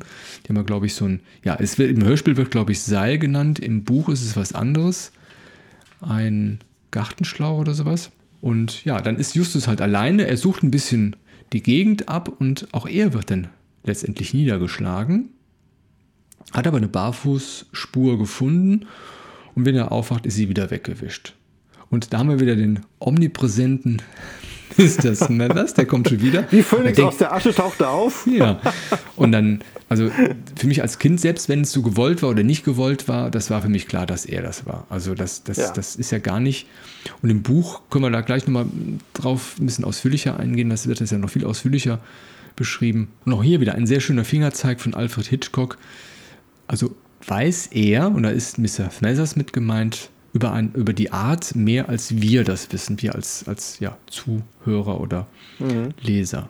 Und eigentlich ist aber schon klar, dass der mehr weiß. Ja, ja. Das ist, also spätestens nach der Szene da auf dem Campingplatz, wo der mit den Tieren ja mehr oder weniger kommunizieren konnte, äh, und äh, wo der Justus auch ja sagt, dass mir das weiß, was, was es mit dem Betäubungsgewehr auf sich hat. Also da ist eigentlich auch klar, okay, der, der ist, der ist genauso verschoben und genauso unwillig, sein Wissen preiszugeben, wie irgendwie alle anderen in dieser Geschichte vorkommenden genau. Personen. Ne? Man sieht auch hier die Parallele, auch wieder die Spur ist da, die ist weggewischt. Aber ich meine, er hat ihn gehauen schließlich. Ne? Also es ist ja schon. Ja. Ist ja. keine feine Art. Auch wenn er so ein Tierfreund ist. Äh, aber das zeigt auch ja, wieder ein, ein, seinen ein Charakter. Ne? Genau, ein er ist Tierfreund, kein Menschenfreund. Kein Menschenfreund, ja. genau. Nee, völlig also, richtig, ja. Im Buch hatte ich mir, ich habe mir so zwei, drei Stichworte noch aufgeschrieben, was mir in so Buch aufgefallen ist. Also es ist wirklich ein, ein sehr ausführlicher Ausflug, es wird sehr schön beschrieben, so die Gegend. Sie finden, glaube ich, noch einen Bärenjungen. Ja, das wollte ähm, ich auch noch an, äh, anbringen, ja? dass sie auf dem Weg nach oben so ein Bärenjunges treffen, was dann irgendwie zu seiner Mutter läuft wieder oder sowas. Ne? Und genau. Also auch da nochmal die Bären als, als, als Tiere irgendwie eingepflegt. Das ist im Hörspiel komplett rausgenommen. Und das hat mir, diese Szene oder dieses Kapitelbuch hat mir viel besser gefallen als im Hörspiel, weil es einfach, ja. so, man braucht ein bisschen Zeit. Ne? Also, ja, ja, ja. Die, gehen da wirklich hin, hier Ortungsgeräte, ah, wie geht denn das? Ah ja, piep, piep, piep, Osten, Westen, Norden, ich bin weg, ah, ich falle rein. Mr. Smethers ist da und äh, okay, das ging wirklich relativ flott, diese Szene. Obwohl sie gut ges gespielt ist mit der Selbstansprache. Also, ja, ja, definitiv. Genau, ansonsten der, der äh, Smithers, äh, der ist auch ziemlich verärgert nochmal, als die drei Fragezeichen ihm da äh, irgendwie erzählen, dass die Geschichte von Mr. Richardson stammt, von ja, diesem Bergmonster. Ja, ja. Wo er dann ja auch nochmal äh, sagt, so, ja, den knöpfe ich mir jetzt vor. Ne? Also da ist er richtig, richtig wütend, der Mr. Smithers, bevor er abzieht. Und warnt aber die drei Fragezeichen, dass sie jetzt auch wieder mal zum Gasthof besser zurückgehen, weil es wohl nicht ganz ungefährlich da oben im Wald ist. Ja, aber das geht sogar noch ein bisschen weiter. Ne? Sagt nicht einer von den drei, ja, aber Sie sind ja auch hier oben. Ja, aber ich kenne mich hier aus. Ich bin ein das Tierfreund. Ist im Buch, ja. ne? das, das, ist im Buch, Buch. okay. Genau. Ich bin ein ja. Tierfreund. Ich äh, bin nicht in Gefahr oder sonst irgendwas. Ja, ja, genau. Und ähm, die treffen auf dem Heimweg, wenn sie jetzt zum Gasthof runtergehen, treffen die ja auf Joe Hammond. Das ist ja im Hörspiel auch komplett weg. Die treffen auf Joe Hammond ähm, im Wald und der erzählt, dass er gerade den Mr. Smethers getroffen hat und der ihm gesagt hätte, dass der Bob in die Grube gefallen ist. Ja. Das kann der aber gar nicht wissen, Korrekt, der Mr. Smethers, weil der kommt ja erst an, als der Bob schon wieder draußen ist. Und es geht ja dann um die Spur und um das Monster. Also das kann mir das gar nicht mitgekriegt haben. Und da wissen eigentlich alle Leser schon, okay, das ist der Übeltäter. Und auch die drei Fragezeichen in dem, in dem Fall. Ja. Genau, die kriegen das ja auch raus, weil die auch noch mit, mit ihm auch nochmal sprechen. Genau, ja. genau, ja. Aber dann geht es, glaube ich, wieder zurück zum Gasthof. Genau, dann geht es zurück zum Gasthof und ähm, da ist jetzt tatsächlich äh, sehr viel Unterschied von Hörspiel und Buch. Also im Hörspiel mhm. ähm, suchen die jetzt einfach weiter nach dem Schlüssel und gehen dann halt irgendwie auch mal in die anderen Zimmer, unter anderem auch ins Zimmer von Mr. Jensen und sehen dann ein Buch auf dem Bett liegen, fotografieren für Anfänger. Also das heißt, dann ist schon klar, aha, der hat also auch nur irgendeine komische Tarnung, das ist gar kein Fotograf. Das heißt, hm. der hat auch irgendwas, was er im Schild führt. Und Justus knallt auch direkt die Tür zu, ne? Das ist also ja, ja. eine sehr kurze Szene. Ja, genau. Und dann belauschen sie ja ein Gespräch von Hammett und Kathleen, die wahrscheinlich dann im Erdgeschoss stehen und die sind ja wahrscheinlich irgendwie oben im ersten Stock, Treppenhaus oder sonst irgendwas. Und die belauschen dann ein Gespräch von Kathleen und Hammett, wo die sich nicht besonders nett über die zwei Vettern äußern. Und, mm. Also über Patrick und Kenneth. Ne? Trottel sogar bezeichnen, oder? Ja, ja, ja. Und ja, äh, ja. dass sie die nervös machen würden und äh, dass sie ja jetzt nervigerweise noch so ein paar Wochen bleiben oder sowas. Ne? Und, ja, und im Buch ist das Ganze ganz anders. Ähm, da kommt zum Gasthof zurück, essen mal was und der Justus will dann abspülen. Und beim Abspülen bemerkt er, zuerst mal, dass Kathleens Ehering am Spülbecken liegt und sie den gar nicht trägt. Da resümiert er dann ja irgendwie so, dass er das von seiner Tante Mathilda kennt, mhm. die zum Spülen den Ring abnimmt, wenn sie mal wieder irgendwie eine ihrer Abmagerungskuren gemacht hat und der Ring einfach zu weit geworden ist. Ja? Ähm, und da denkt er öfters wieder drüber nach. Das wird im Buch dann so ein, zwei Mal noch äh, aufgegriffen, dass er immer wieder daran denken muss, dass die Tante Mathilda den Ring ja auch immer abnimmt, weil die, wenn die dünnere Finger hat. Das heißt, da arbeitet es anscheinend schon so in ihm, vielleicht ist das ja jemand anders, dem dieser mhm. Ring gar nicht passt. Ja? Und dann will er, nachdem er abgespült hat, zurückgehen und findet auf dem Fußboden die Brieftasche von Mr. Jensen, die er da irgendwie verloren hat. Und dann guckt er sich diese Brieftasche an und findet da nämlich ein Bild von Hammond und Kathleen und da ist handschriftlich da dran geschrieben, leichte Beute. Und das lässt bei ihm die Alarmglocken schrillen und er geht davon aus, vielleicht hat der Jensen ist ja auf das Geld von der Kathleen abgesehen oder mhm. von Kathleen und ihrem Ehemann. Das wäre eine leichte Beute und deswegen hat er sich da einquartiert. Und das ist im Buch der Grund für ihn, in das Zimmer reinzugehen von Mr. Jensen, wo er nicht da ist. Korrekt, ja. Also gar nicht die Suche nach dem Schlüssel, nach dem Schlüssel eigentlich. Ne? Ich, ja. Das finde ich, das, das hat die Autorin sehr schön nochmal so, ein, so, eine Verzwickung reingebracht. Die, hat, mir sehr gut, die hat mir sehr gut gefallen beim, beim ja, Lesen, ja. Definitiv. Und dann ähm, haben wir auch noch was, dass die drei Fragezeichen dann nochmal losziehen und auch nochmal mit, mit Mr. Richardson an der Tankstelle sprechen, weil sie wollen eigentlich ja diese Auskunft Thai anrufen. Mhm. Und das wollen die aber dann nicht aus der Pension von der Kathleen logischerweise machen, weil sie ja Forschungen über den Ehemann anstellen, sondern deswegen gehen die extra zur Tankstelle, um da am, ich glaube, öffentlichen Münztelefon irgendwie halt da entsprechend telefonieren zu können, dass sie halt da in Ruhe sind, einfach. Ne? Und da spricht der Mr. Richardson nämlich auch nochmal mit den drei Fragezeichen über die Veränderungen, die er festgestellte, die charakterlichen Veränderungen von der Kathleen seit dieser Hochzeit, mhm. seit die da geheiratet hat. Ne? Und damit sind wir dann eigentlich schon am nächsten Tag. Ja, die drei Fragezeichen verfolgen dann Joe Hammond in den Wald, der wieder mit dem Betäubungsgewehr quasi ja, losgedüst ist. Und im Buch, finde ich, wird das nochmal ein bisschen deutlicher, dass er das eigentlich täglich macht. Also der geht ja, ja. eigentlich jeden Tag hoch äh, auf die Wiese, um da zu schauen, äh, findet er irgendetwas, kann er endlich dieses ja, Wesen sehen. Und da geht alles relativ schnell im Hörspiel. Und auf einmal kommt ein Mann mit einem Auto runtergefahren, woher immer er kommt. Ne? Brennende Kippe hat er. Wer, wer auch immer das ist. Wer auch immer das ist. Ne? Also, also zumindest im Hörspiel war das ist für mich die große Frage, woher kommt plötzlich der Autofahrer? So, brennende Kippe, hat irgendwas runterfallen lassen, der Wald brennt. Und ja, ähm, dann, wie gesagt, nimmt er die mit. Joe Hammond ist auch schon wieder äh, Richtung Gasthof unterwegs. Die wollen das, ja, die Pension schützen, dass das Feuer nicht übergreift und die, die, ja, die ganze, das ganze Hotel quasi verloren ist. Und dann geht es auch bei Justus Jonas, zumindest im Hörspiel, wieder auch wieder sehr flott weiter, hat einen Geistesblitz. Wo ist eigentlich Kathy? Weil die möchte ja auch, die falsche Kathy möchte ja auch, glaube ich, fliehen. Joe Hammond will ja das, das, das, das, den Gasthof retten. Und da weiß, wie gesagt, Justus, dass es eine Betrügerin ist. Und dann fällt die Perücke auch runter. Das heißt, die hat gar keine roten Haare, wie die Cousine wirklich hat, sondern blonde Haare. Und da vielleicht ein kleiner Einwand. Also fallen Perücken nicht auf. Also ich meine, es gibt natürlich sehr gute Perücken. Kann ich jetzt schlecht entscheiden, aber. Ja, ich weiß, da, da würde ich jetzt tatsächlich so diesen Pluspunkt irgendwie wieder nennen, dass sie die ja, also auch gerade Patrick und Kenneth, dass sie ja seit über 20 Jahren die Cousinen nicht mehr gesehen haben. Okay, gut, das stimmt. Ja, ja, dass das, sie vielleicht genau, nicht ja, wissen, okay, die hat vielleicht irgendwie ein bisschen komische Haare oder sowas, dann ist das halt so. Ne? Oder, also die, die ist ja wirklich neu für alle Beteiligten, also sowohl für Patrick Kenneth als auch für die drei Fragezeichen. Und das, okay, ja. Ja. Ja, und dann ist es natürlich klar, wenn das nicht die echte Kathy ist, sondern da muss die echte Cousine ja irgendwo sein. Jetzt kommt wieder diese Hütte ins Spiel. Die genau. haben halt die, die, die Idee oder die Vermutung, ja, es ist ja eigentlich schon die einzige Möglichkeit. Und Joe Hammond geht ja auch jeden Tag hoch. Es wird auch später aufgeklärt, dass sie auch was zu essen bekommt und zu trinken. Denn Joe Hammond hat die echte Catherine O'Hara in der Hütte gefangen gehalten, also letztendlich entführt, kann man einfach so sagen. Ja. Und ja, die wollen die Tür aufbrechen, das funktioniert nicht so richtig, aber dann kommt das, ja, das Wesen, das Bergmonster, hilft, die Tür einzutreten. Und Mr. Smathers ist wieder vor Ort. Er beruhigt das da Tier. Da ist er wieder.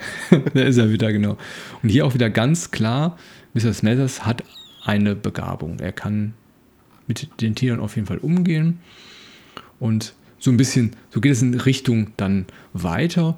Und im Buch ist das, wenn ich das richtig in Erinnerung habe, ja doch schon leicht anders, denn der Wald brennt und ich meine, die drei Fragezeichen sind gar nicht oben. Die werden gar nicht ähm, ja, quasi mitgenommen, sondern die sind im Gasthof zu dem Zeitpunkt und gehen quasi dann erst, erst Richtung ja, Hütte hoch, als der Wald brennt und dass die Szene geklärt ist. Das weiß ich jetzt so gar nicht. Also was mir auf jeden Fall im Gedächtnis geblieben ist, äh, dass der äh, Kenneth ja mit den drei Fragezeichen sagt, wir fahren jetzt da hoch. Und der Jensen sagt, ich komme mit, ich zeige Ihnen, wo die Hütte ist. Ja? Und dann sagt er, ja, in Ordnung, steigen Sie mal ein und fahren los. Der kommt im Hörspiel aber überhaupt nicht mehr vor da oben. Also der, der, der sagt nichts mehr, der, keine Ahnung, ob der ja, im Auto richtig. wartet oder irgendwas, der, der ist auf einmal weg und der ist äh, irgendwann in der Pension ist er wieder da. Ja. und äh, ein anderer Punkt ist, im Buch bleibt der auch unten, der fährt gar nicht mit denen zur Hütte, sondern der bleibt und kümmert sich um den Joe Hammond. Und als sie zurückkommen vom Berg und die Kathleen gerettet haben, hat der nämlich dem Hammond selbst was mit dem Betäubungsgewehr auf den Pelz gebraten. Das heißt, der schlummert da selig vor sich hin, der Joe Hammond, und der Mr. Jensen bewacht den sozusagen mit dem Betäubungsgewehr. Ach, guck an, das habe ich, hab ich anscheinend überlesen. Das, also bewachen ganz klar. Das sagt ja auch später dann der Polizist, ne? weg mit dem Gewehr, aber. Ja, ja, genau. Ja, ja genau. Ähm, aber der, der Anfang der Szene, da gibt es ja tatsächlich noch richtig große Unterschiede vom Buch und von dem Hörspiel. Da wurde ja im Hörspiel äh, ähnlich wie in der vorherigen Szene relativ viel rumgekürzt. Mhm. Ähm, denn der Justus belauscht an dem Morgen erstmal Hammond und Kathleen, die morgens die drei Fragezeichen auf so einen ja, äh, Ausflug schicken wollen. Ja, genau. Stimmt. Weil ähm, der, der Joe Hammond möchte noch mal hoch in den Wald, um einen letzten Versuch zu wagen, wie es da im Buch heißt. Ne? Und da kann er die Jungen nicht gebrauchen, deswegen sollen die irgendwo anders hin äh, zum Ausflug geschickt werden. Ne? Das stimmt, Patrick und die machen ja weiter mit der Verschalung. Genau, genau. Die sind wieder mit dem Schwimmbecken beschäftigt. Und äh, dann sagen sie ja noch, dass andernfalls, wenn das jetzt nicht klappt, dieser letzte Versuch, den er da wagen will, dass ansonsten das Täuschungsmanöver bei der Bank abgezogen werden müsse. Ja? Um halt an das Geld zu kommen. Das heißt, in dem Fall ist dann tatsächlich anscheinend klar, ähm, diese zwei Fälle, einmal dieser Betrug und einmal dieses Monsterfangen, das ist für dieses Gangster-Ehepaar so ein Entweder-Oder-Ding. Also entweder wir fangen jetzt das Monster hier oben auf dem Berg, das stecken wir da in dieses Schwimmbecken und machen das als Attraktion hier für die Leute zum Angucken und damit verdienen wir uns dumm und dusselig und bleiben hier. Oder ansonsten müssen wir da auf der Bank versuchen, dass du die Kathleen bist, da irgendwie mit deiner Unterschrift und einen Schlüssel nachmachen, dass wir ans Geld kommen und dann Geld hauen wir ab danach. Ja. ja.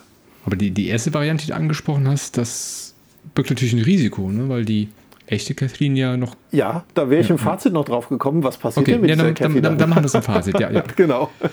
Genau, und ansonsten die drei Fragezeichen gehen dann aber auf diesen Feuerturm und beobachten den Hammond, wie er da in den Wald geht. Und dass er dann in dieses Stück geht, wo diese Hütte anscheinend ist. Deswegen wissen die nämlich auch, wo diese Hütte dann zu suchen ist später, mhm. ja, weil die gesehen haben, wo er da hingelaufen ist. Und ähm, auf dem äh, Rückweg, wo die sich dann daran erinnern, dass dieser Richardson auch von dieser Hütte gesprochen hat. Im Buch passt es dann ja, ne, Mhm. dass er die Hütte erwähnt hat. Und auf diesem Rückweg treffen die dann nämlich so, so ein Camper-Ehepaar, die eigentlich auf diesem Campingplatz campen wollen, aber das nicht machen können, weil der Fluss so ausgetrocknet ist. Ja, das heißt, es gäbe kein frisches Trinkwasser sozusagen und das ist alles so trocken, dass sie da ähm, wieder wegfahren. Ähm, und dann passiert natürlich erst noch die Szene, die ist ja auch nur im Buch drin, die du vorhin schon angesprochen hast. Das heißt, die gehen danach wieder zurück zum Gasthof und überraschen Joe Hammond und Kathleen, die gerade einen Zettel verbrennen, nachdem der Hammond gesagt hat, sieht gut aus. Dann schmeißt er den Zettel in, in den Kamin, dann fühlen die sich ertappt, die zwei gehen dann irgendwie, nachdem sie drei Fragezeichen sehen und ich glaube, der Peter ist es, der hechtet dann schnell zum Kamin, tritt diesen Zettel aus und dann sehen sie, dass die Kathleen auf diesem Zettel mehrmals ihre Unterschrift geübt hat. Geübt hat, Ja. mhm. Und dann ist dem Justus alles klar, dass das nicht die echte Kathleen ist. Ja.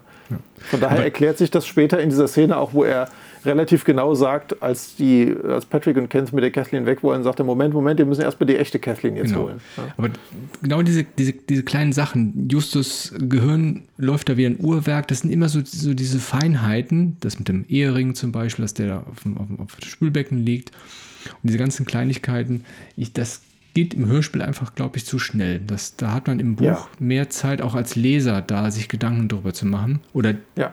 schlichtweg fehlt auch natürlich einige Informationen im, im Hörspiel.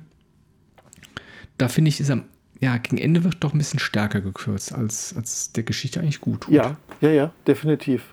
Aber das war bei einigen ja so. Ne? Also die, die Silbermine, wenn du dich da ans Buch erinnerst, Ja. da ist ja auch das komplette Ende fast weggekürzt worden. Ne? Also das war dann so tatsächlich irgendwie anscheinend nach dem Motto, oha, 38 Minuten, jetzt, jetzt- müssen wir in den jetzt letzten zwei wir- Minuten müssen wir irgendwie die Geschichte fertig erzählen. Genau. Ne? Heutzutage bei den neuen Folgen dauern die irgendwie 70, 80 Minuten, da gibt es am Ende nochmal 20 Minuten Monolog.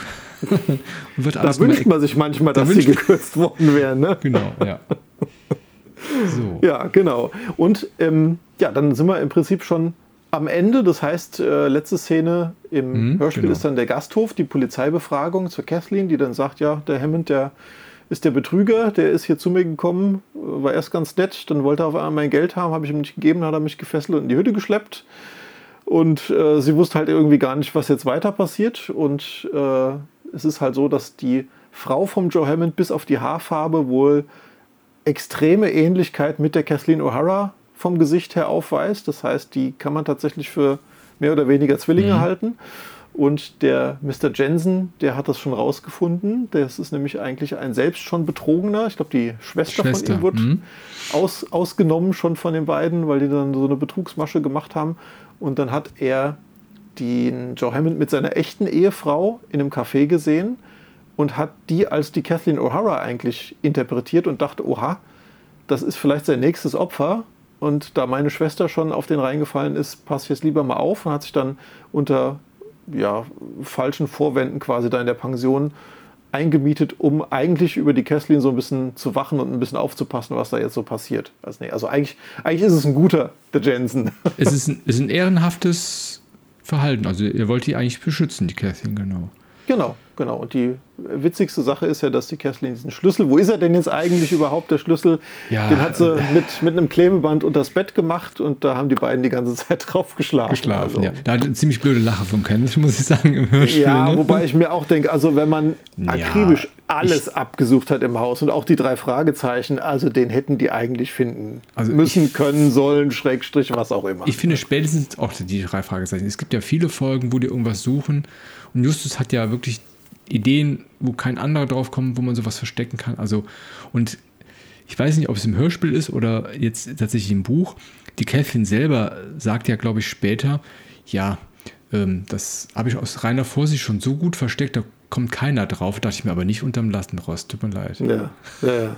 Also, äh, Bisschen aber, merkwürdig. aber, aber im Buch wird ja, das stimmt ja, ne? Das ist wirklich, wird nicht sogar im Buch beschrieben, dass jemand ähm, mit irgendeinem Stock im Mehl rumtastet, ob der, der Schlüssel da drin ist. Also Das kann sein, ja. es wird ja. Ja. schon sehr stark im Buch beschrieben, was die so alles suchen, dass sie dann den nicht finden. ja. aber- schon ein bisschen komisch. Ist ja. ein bisschen komisch. Und schon wieder Omnipräsenz, denn ja, da kommt er wieder. da kommt er wieder Als- Als rein. letzter Protagonist der Szene, unser Mr. Smithers. Oh Mann, die Ähnlichkeit ist ja schon stark, sagt er. Ja. Ja, ja. Ja. Und er spielt das Monster so ein bisschen runter, ne? Also ähm, so runter, dass der Dorfpolizist schon anfängt zu lachen und denkt, ja gut, äh, der Joe, der ist doch, der hat doch einen. Äh, der hat doch einer der Klatsche. Ja. genau. Ja. Genau, und äh, die drei Fragezeichen, die das eigentlich ja gesehen haben, das Monster, oder beziehungsweise der Kenneth ja auch, der war ja auch mit oben, äh, die halten dann auch ihren Mund und die nehmen den ja auch komplett raus. Ne? Also der Polizist fragt, der hat ja eigentlich auch was hier mit dem Fall zu tun. Der Justus sagt so, nee, nee, das nee. ist der, ist, der hat gar nichts damit zu tun. Ist auch wieder ehrenhaft. Ne? Also wie gesagt, ja, ja, ja, Mr. Snathers hat zumindest den, den, den Justus niedergeschlagen. Ja. Und, Und ich, wahrscheinlich auch mit Mr. Jensen. Mr. Natürlich. Jensen, ja, ja, das weiß man nicht. Vielleicht ja doch vom Bergmonster. Eine mysteriöse Folge und es bleibt einiges ungeklärt. Genau. Ja. Genau, und dann gibt es ja im Buch noch ein Abschlusskapitel mit Alfred Hitchcock. Das fehlt natürlich komplett in der, in der, im Hörspiel. Da wird, äh, wie das so oft bei den alten Geschichten ist, ne, die gehen da zu ihm ins Büro, er fragt über den Fall und sie erklären ihm dann alles, was passiert ist. Das wird dann alles auch nochmal ein bisschen aufgedröselt. Äh, und auch überhaupt, wie der Joe Hammond auf das Bergmonster aufmerksam geworden ist, äh, mhm. äh, um sich dann halt das Betäubungsgewehr zu kaufen und da die Grube hinterm Haus auszuheben. Das wird dann da nochmal richtig ausführlich einfach erklärt. Also die Gespräche mit Alfred Hitchcock, in einigen Hörspielen gibt es ja tatsächlich, oder auch sogar mittendrin beim, beim mhm beim Drachen. Die finde ich immer sehr erfrischend und gefallen mir auch ganz gut. Gefallen mir besser als irgendwelche Monologe oder wo sich alle Beteiligten nochmal an so einen Tisch setzen und ach, gemütlich. Und dann, jetzt wollen wir doch nochmal über den Fall resümieren, wo ich mir denke, und das, nee. Und das, ja, und das Schlimmste, dann sind sie meistens irgendwas am Essen und das ja, ist ja. ja so eine Unart, finde ich, wenn dann die, die Sprecher meinen, wir müssen jetzt gerade mit was zu essen ja, im Mund dann sprechen. Nee, ist auch nicht, ist war, nicht meins. War aber, glaube ich, auch eine Phase. Ich glaube, jetzt die Neueren, die machen das gar nicht mehr so.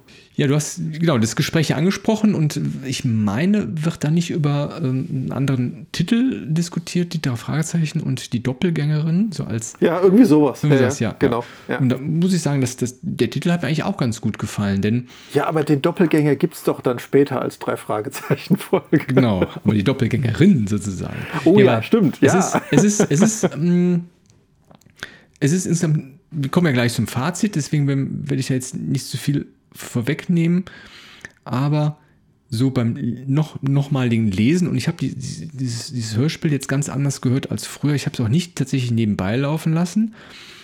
Ich habe es tatsächlich intensiv gehört. Ich meine, es dauert ja auch nicht so lange, ne? Es sind ja nur tatsächlich knappe 40 Minuten. Ja. Hm. Das Bergmonster kommt, also ich habe trotzdem das Gefühl, dass es eher so eine Randfigur ist. Also zentraler ist tatsächlich diese mhm. Doppelgängerin, mhm. also diese falsche Kathleen O'Hara und der Betrugsversuch oder halt letztendlich ja, das ist ja Geld, doch Geldbetrug oder halt tatsächlich dieses, äh, dieses Monster einzufangen.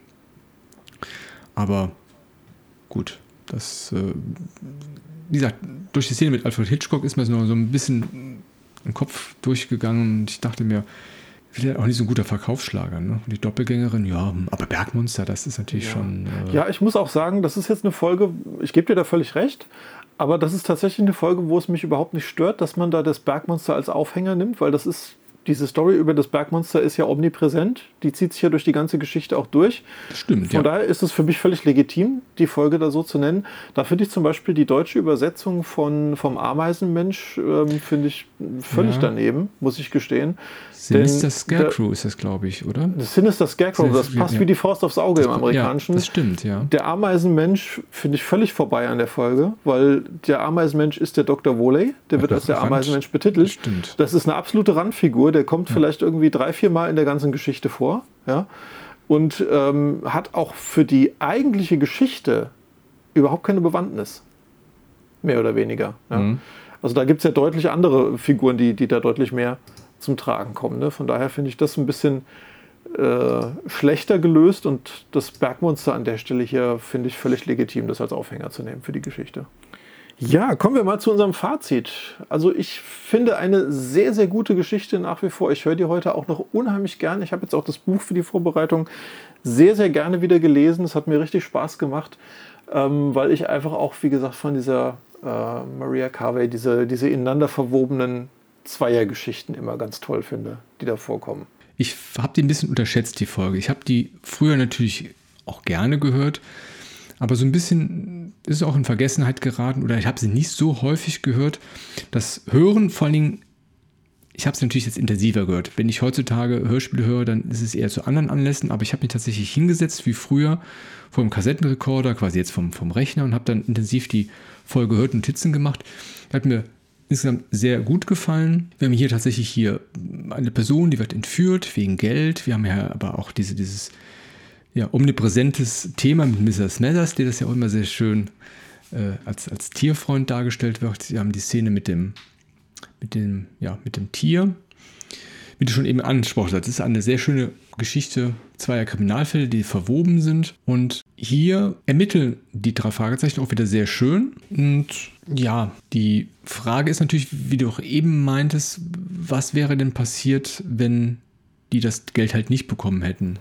Ja, das ist so die, diese, diese Logikfrage, die ich mir heute tatsächlich stelle. Ne? Weil wenn man jetzt tatsächlich mal annimmt, okay, die hätten das Monster gefangen, hätten ihren Plan da, hätten dann einen Käfig drüber gemacht über das Schwimmbecken, hätten das Monster da drin gefangen ja. und hätten dann hier den Run gehabt mit äh, zigtausend Besuchern, die sich das, das Tier angucken wollen, das Wesen, und dann machen die sich da gemütlich in der Pension und bleiben da für immer. Für Aber dann ja. muss man ja nach wie vor entweder jeden Tag der Kesslin was zu essen bringen oder man müsste halt den Schluss machen, den ja im Drei-Fragezeichen-Universum, äh, der ja nie vorkommt. Das heißt, man müsste die Kathleen, die echte, eigentlich dann umbringen, damit man die Stelle von ihr einnehmen kann genau. und damit sie nichts mehr irgendwie äh, verraten kann oder äh, sich da irgendwie nicht mehr, äh, nicht mehr wehren kann irgendwo. Ne? Wobei die, ja, das Gangsterpärchen, sage ich mal, hätte sich natürlich nicht nur um die richtige Kathleen kümmern müssen, sondern auch um den Mr. Smithers, weil der hat das sicher auch nicht erlaubt oder kampflos Richtig. aufgegeben. Also der hätte genau. da auch ja. vehement dagegen ja. vorgegangen. Ja, definitiv. Den hätten sie quasi auch mehr oder weniger aus dem Weg räumen müssen. Ne? Ja. Genau, und das Einzige, was mich ansonsten noch so ein bisschen mit einem, ja, Achtung, mit einem Fragezeichen äh, zurückgelassen hat, was ich mich gefragt habe, die haben ja quasi die Stelle von der Kathleen eingenommen, um das Geld von ihr zu kriegen, mhm. diese 10.000 Dollar irgendwie. Ne? Das heißt, die echte Kathleen haben sie jetzt weggesperrt und die äh, haben jetzt die Pension übernommen, nichts wissend äh, und spielen ja damit, dass die Frau genauso aussieht wie die andere Kathleen. So. Und als Patrick und Kenneth kommen, der erkennt die ja sofort. Ja? Der, der, der, Joe Hammond, ja, weil die sagen, ach, Cousine Kathleen, ach, dann seid ihr ja die Vettern hier äh, und äh, die, ihr habt ja schon geschrieben und hier und da. Und die Kathleen weiß auch sofort, wer Justus, Bob und Peter sind und die drei Fragezeichen. Und das ist ja klar, das ist alles in den Briefen, die sie über die Jahre geschrieben haben. Aber jetzt frage ich mich, warum liest denn so ein Gangsterpärchen die Briefkorrespondenz von, weiß ich nicht wie viele Jahren zwischen irgendwelchen Verwandten, die sie seit 20 Jahren nicht mehr gesehen hat. Genau. Und, und, und der echten Kesslin. Ja. Der zweite Teilsatz, den du sagst, das, äh, ne, man hat die nicht gesehen seit 20 Jahren, man kann ja nicht erahnen, dass die kommen. Ja, hätten, hätten, sich, hätten sie ja. sich angekündigt mit dem Telefonanruf, hey Käse, wir kommen dich besuchen.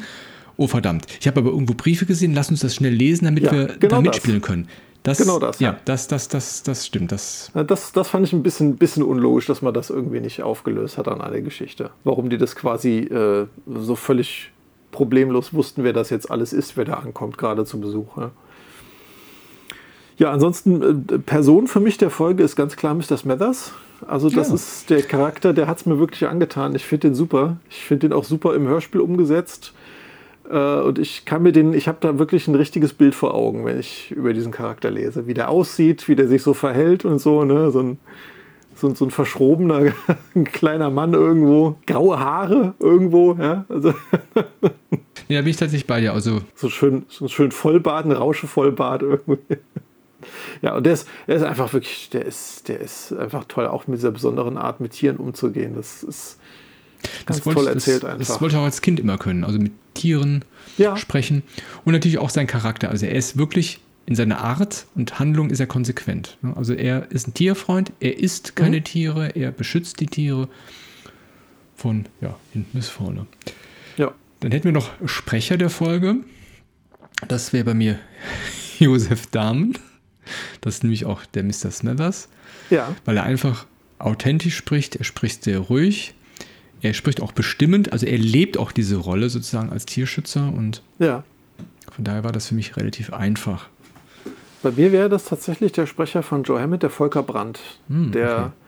mir vor allem, bin auch großer, großer Filmfan, mir ist der vor allem als Synchronsprecher von Michael Douglas im Kopf aus den 90ern. Und da, der hat eine so markante Stimme für mich, ähm, dass ich den immer wieder äh, überall raushören würde auch. Wir kämen noch zum Zitat der Folge. Hast du dir eins rausgesucht? Äh, aber sowas, da musste ich überhaupt nicht überlegen. Also, also Kathleen und Joe Hammond sind ja erst eine Woche verheiratet in der mhm. Folge in der Geschichte. Und ah. für mich ganz klar das Zitat. Nach dem Streit von Kathleen und Joe über äh, die Unterschrift da bei der Zementlieferung, als Bob dann ganz trocken sagt, ich glaube, die Flitterwochen sind bei denen schon vorbei. ja, das, das ja, stimmt. Der, der, er sagt das aber auch richtig schön, der Peter. Das, äh, ja, nee, Bob sagt das. Der Bob sagt ah, der Bob, okay. Ja. Ähm, ja, mein Zitat der Folge ist tatsächlich, die Tiere sind unsere Freunde und Freunde fressen sich nicht gegenseitig auf. Weil das ist auch ein sehr schönes Zitat, ja. Also Mr. Smathers einfach, der hat mich damals fasziniert. Ja, muss ich auch sagen. Also ein ganz starker Charakter einfach auch. Insgesamt haben wir noch ein, ein, eine Rubrik, die wir noch ein bisschen beleuchten wollen, und zwar nämlich die Musik und die Effekte, die Umgebungsgeräusche. Wir haben es ja immer wieder mal zwischen den ja, einzelnen Szenen gesagt, die sind sehr mhm. ja, authentisch umgesetzt. Wir haben sehr schöne Naturgeräusche. Wir haben auch wieder die pfeifende Titelmusik insgesamt ja, passend eingesetzt und ja, ich weiß nicht, die Neuabmischung habe ich tatsächlich gar nicht gehört. Deswegen kann ich dazu nichts sagen, aber. Ja, ich, ich habe mir die neue Abmischung angehört. Ich bin ansonsten ja kein großer Freund dieser neuen Abmischung, muss ich gestehen, weil ich die Musiken oft nicht passend finde. Ich glaube, teilweise, bei manchen haben sie sogar zwei Musiken ineinander gemischt. Das klang ganz komisch. Okay. Ähm, ich muss aber sagen, dass mir die Musiken hier an den Stellen, wo in der ersten Abmischung, in der alten Abmischung die alten Musiken gewesen sind, die neuen Musiken jetzt tatsächlich ziemlich gut gefallen haben. Mhm. Also ich fand die sehr passend, sehr stimmig. Ähm, aber ich finde, sie haben zu viel neue Musik reingemacht. Also in der neuen Abmischung ist an viel mehr Stellen noch Musik, wo im ersten Hörspiel, in der ersten Abmischung nichts gewesen ist das wirkt einfach etwas überladen, finde ich, also mhm. und, und, unpassend. Ja, also zum Beispiel die Szene, die wir beide ganz toll finden, wo Smithers da die, die Vögel und die Streifenheichen füttert, da ist irgend so, so eine ganz mystisch bedrohliche Musik oh, drunter gemischt okay. in der neuen Abmaschung, die ich finde, die überhaupt nicht passt zu der ganzen Szenerie. Ich brauche auch keine Musik bei dieser Szenerie. Die Szene spricht so für sich selber. Also da, okay. da, ist, da ist Musik völlig fehl am Platz, finde ich. Ne? Und deswegen, ich finde, ich habe wenige von den neuen schon gehört. Vielleicht ist es auch nur bei der Folge so, aber da fand ich tatsächlich zu viel gemacht einfach. Hm. Und ich finde, wie gesagt, man hätte auch an der Stelle, wo, wo, wo Bob da sich vor dem Monster erschreckt, hätte man irgendwas an, an, an Geräuschen oder Geräusche sowas dazu machen können. Irgendwie mhm. ein, ein, lautes Ausatmen von dem Monster. Oder er sagt ja später auch, äh, oder im Buch steht, er weiß nicht, was zuerst geschrien hat, er oder das Monster. Richtig, dass man genau, von dem Monster irgendein Schreien, Grunzen oder irgendwas mal gehört hätte. Ne? Also das, das fehlt mir an anderen Stelle dann wieder. Ja. Mhm. Ansonsten die Atmosphäre, wie du schon sagtest, absolut super umgesetzt. Also was mir tatsächlich am meisten im, im Kopf auch geblieben ist, ist diese Atmosphäre mit dem Kuckuck mhm. als sie sich da unterhalten auf dem Campingplatz. Ganz toll gemacht. Insgesamt das Buch, finde ich, hat noch ein, hat ein paar mehr gemütlichere Szenen. Also das Würstchen mhm. und Bohnen über ein Lagerfeuer, das ist richtig so Zelt-Feeling. Ja. ja. Und was mir aufgefallen ist jetzt tatsächlich bei diesem genaueren Hören und Lesen, man hat wirklich Textpassagen, die wortwörtlich, also eins zu eins übernommen wurden als Dialog im Hörspiel. Ja, das, das, das, ist mir früher nie so aufgefallen irgendwie, aber das ist bei, bei, bei den älteren Folgen sehr stark. Und ähm, ja. das ist einerseits natürlich sehr schön, aber andererseits, wenn man das Buch gelesen hat oder das Hörspiel kennt, dann wiederholt sich einiges und dann gegen Ende die starken Kürzungen und viele dieser Kürzungen, die, die tun dem Hörspiel nicht Gutes. Also, das stimmt, ja. Da fehlt ja. einiges an, an Handlung einfach, was die Geschichte eigentlich ja schon ganz gut voranbringt. Oder die Geschichte teilweise ja sogar besser erklärt noch, als, als es dann im Hörspiel am Ende rüberkommt. Ja. Weil man kann auch gar nicht so richtig mitdenken mit Justus, weil er hat halt mehr Informationen, der Buchleser, also hat natürlich da mehr Informationen als im Hörspiel. Ja, völlig richtig. Ja. Vielleicht noch eine kleine Anekdote oder ein, eine witzige Szene, wenn man sich das Sprecherverzeichnis mal anschaut, da wird ja eigentlich ein Geheimnis schon verraten. Dann muss ich doch direkt mal die Kassette, die ich vor mir liegen habe, rausholen und das in, die, Schau mal rein. in die Sprecherliste hier reingucken. Ja, stimmt. Ja. ja. Wir haben nämlich einmal als Kathleen aufgelistet die Brigitte Alexis, Und dann haben wir einmal Mr. Joe Hammond, Volker Brandt. Mhm. Und dann haben wir Mrs. Hammond, Hanni van Heiden. So ist es. Das heißt, der, der aufmerksame Hörspielhörer, der sich vielleicht vor dem Hören äh, die Sprecherliste durchguckt, sieht schon, aha, warum gibt es denn da die Kathleen und die Mrs. Hammond? Genau, darauf wollte ich hinaus. Ja, genau. Aber das sollte man bei den alten Hörspielen ja damals sowieso nicht machen. Erst die Sprecherliste angucken, sondern immer erstmal das Hörspiel hören. Genau. Wobei ich den Klappentext vom, von der Kassette immer oder vom Buch immer relativ schnell gelesen habe. Also meistens dann wenn, mit, mit der Busfahrt nach Hause oder mit der Autofahrt nach Hause, da direkt Ja. war das quasi Pflichtlektüre. Ja, äh, haben wir vorhin vergessen zu erwähnen noch, als wir über die Klappentexte gesprochen haben. Im Hörspiel ist der Klappentext der Innenseite des Buches genommen Mhm. worden für die Rückseite, ne? beziehungsweise für die, für die Rückseite. Und äh, bei der Kassette geht dann ja innen drin der restliche Text dann noch weiter. Ne? Okay. Aber das ist auch unterschiedlich. Man hat manchmal den äußeren Klappentext der Bücher genommen für die Hörspielbeschreibung hinten und manchmal den inneren. Genau. Das einfach mal der Vollständigkeit halber noch. Ja, Ja, damit wären wir am Ende angekommen. Genau. Dann hoffen wir mal, liebe Zuhörer, dass euch die Folge über das Bergmonster, unsere erste Folge hier von Beachcast, genauso gut gefallen hat und genauso viel Spaß vor allem gemacht hat beim Hören, wie, wie es uns beiden Spaß gemacht hat, darüber zu sprechen.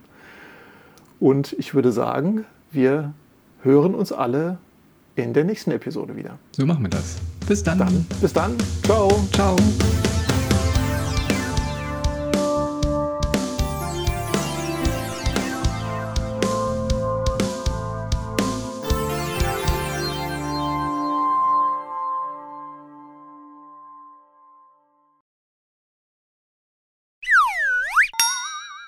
Mitarbeitenden hier bei, bei, bei Titus Jonas. Es gibt ein Rätsel um. Darf ich ganz kurz dazwischen Ja? grätschen? Wollen wir da an der Stelle vielleicht den Klappentext einfach lesen lassen? Oh ja, das stimmt.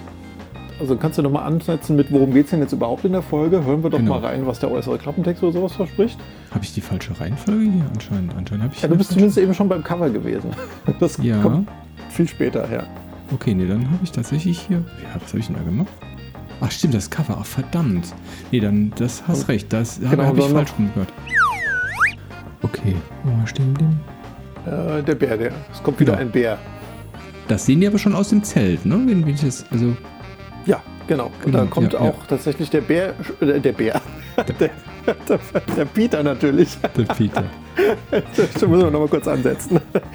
Der Bär brüllt nicht, hau ab. Das war der Peter. genau. Nee, wir haben diesen, schon wieder einen Hänger. Und dann, und dann hört man den Jensen hier schreien. Ich habe ja komische Notizen hier. Genau, Jensen kommt raus, möchte den Bär fotografieren und wird dann quasi verletzt mit einem Nackenschlag. Die Kamera spricht in zwei.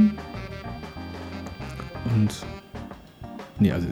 Das gibt's doch gar nicht. Also ich, ich kann mich überhaupt nicht, ich kann mich überhaupt nicht an die Sache. Ich weiß gar nicht, ich habe hier geschrieben, der Bär kommt, Jensen wird verletzt, aber ich kann mich, ich kann mich überhaupt nicht daran erinnern. Also, übernimmst du jetzt mit dem Bär oder? Ich kann gern die. Weil ich, also ich, Stelle übernehmen, ja. ich kann mit meinen drei Stichworten gar nichts mehr anfangen. Also das passt Okay. überhaupt nicht zu der Szene, die ich im Kopf habe. Also äh, Gerangel ist da überhaupt nichts mehr zu sehen. zu Ja. sehen. ne? Sind sie so ziemlich geknickt? Ja. Ja, jetzt, jetzt komme ich auch mit, meinen Notizen klar, weil ich glaube, diese, dieser, dieser Tag-Nacht-Wechsel, der, der fehlt ist mir. okay, ist okay. Deswegen, jetzt, jetzt, Alles, alles gut, Ja. das, kriegen wir, das kriegen wir schon wieder zusammen.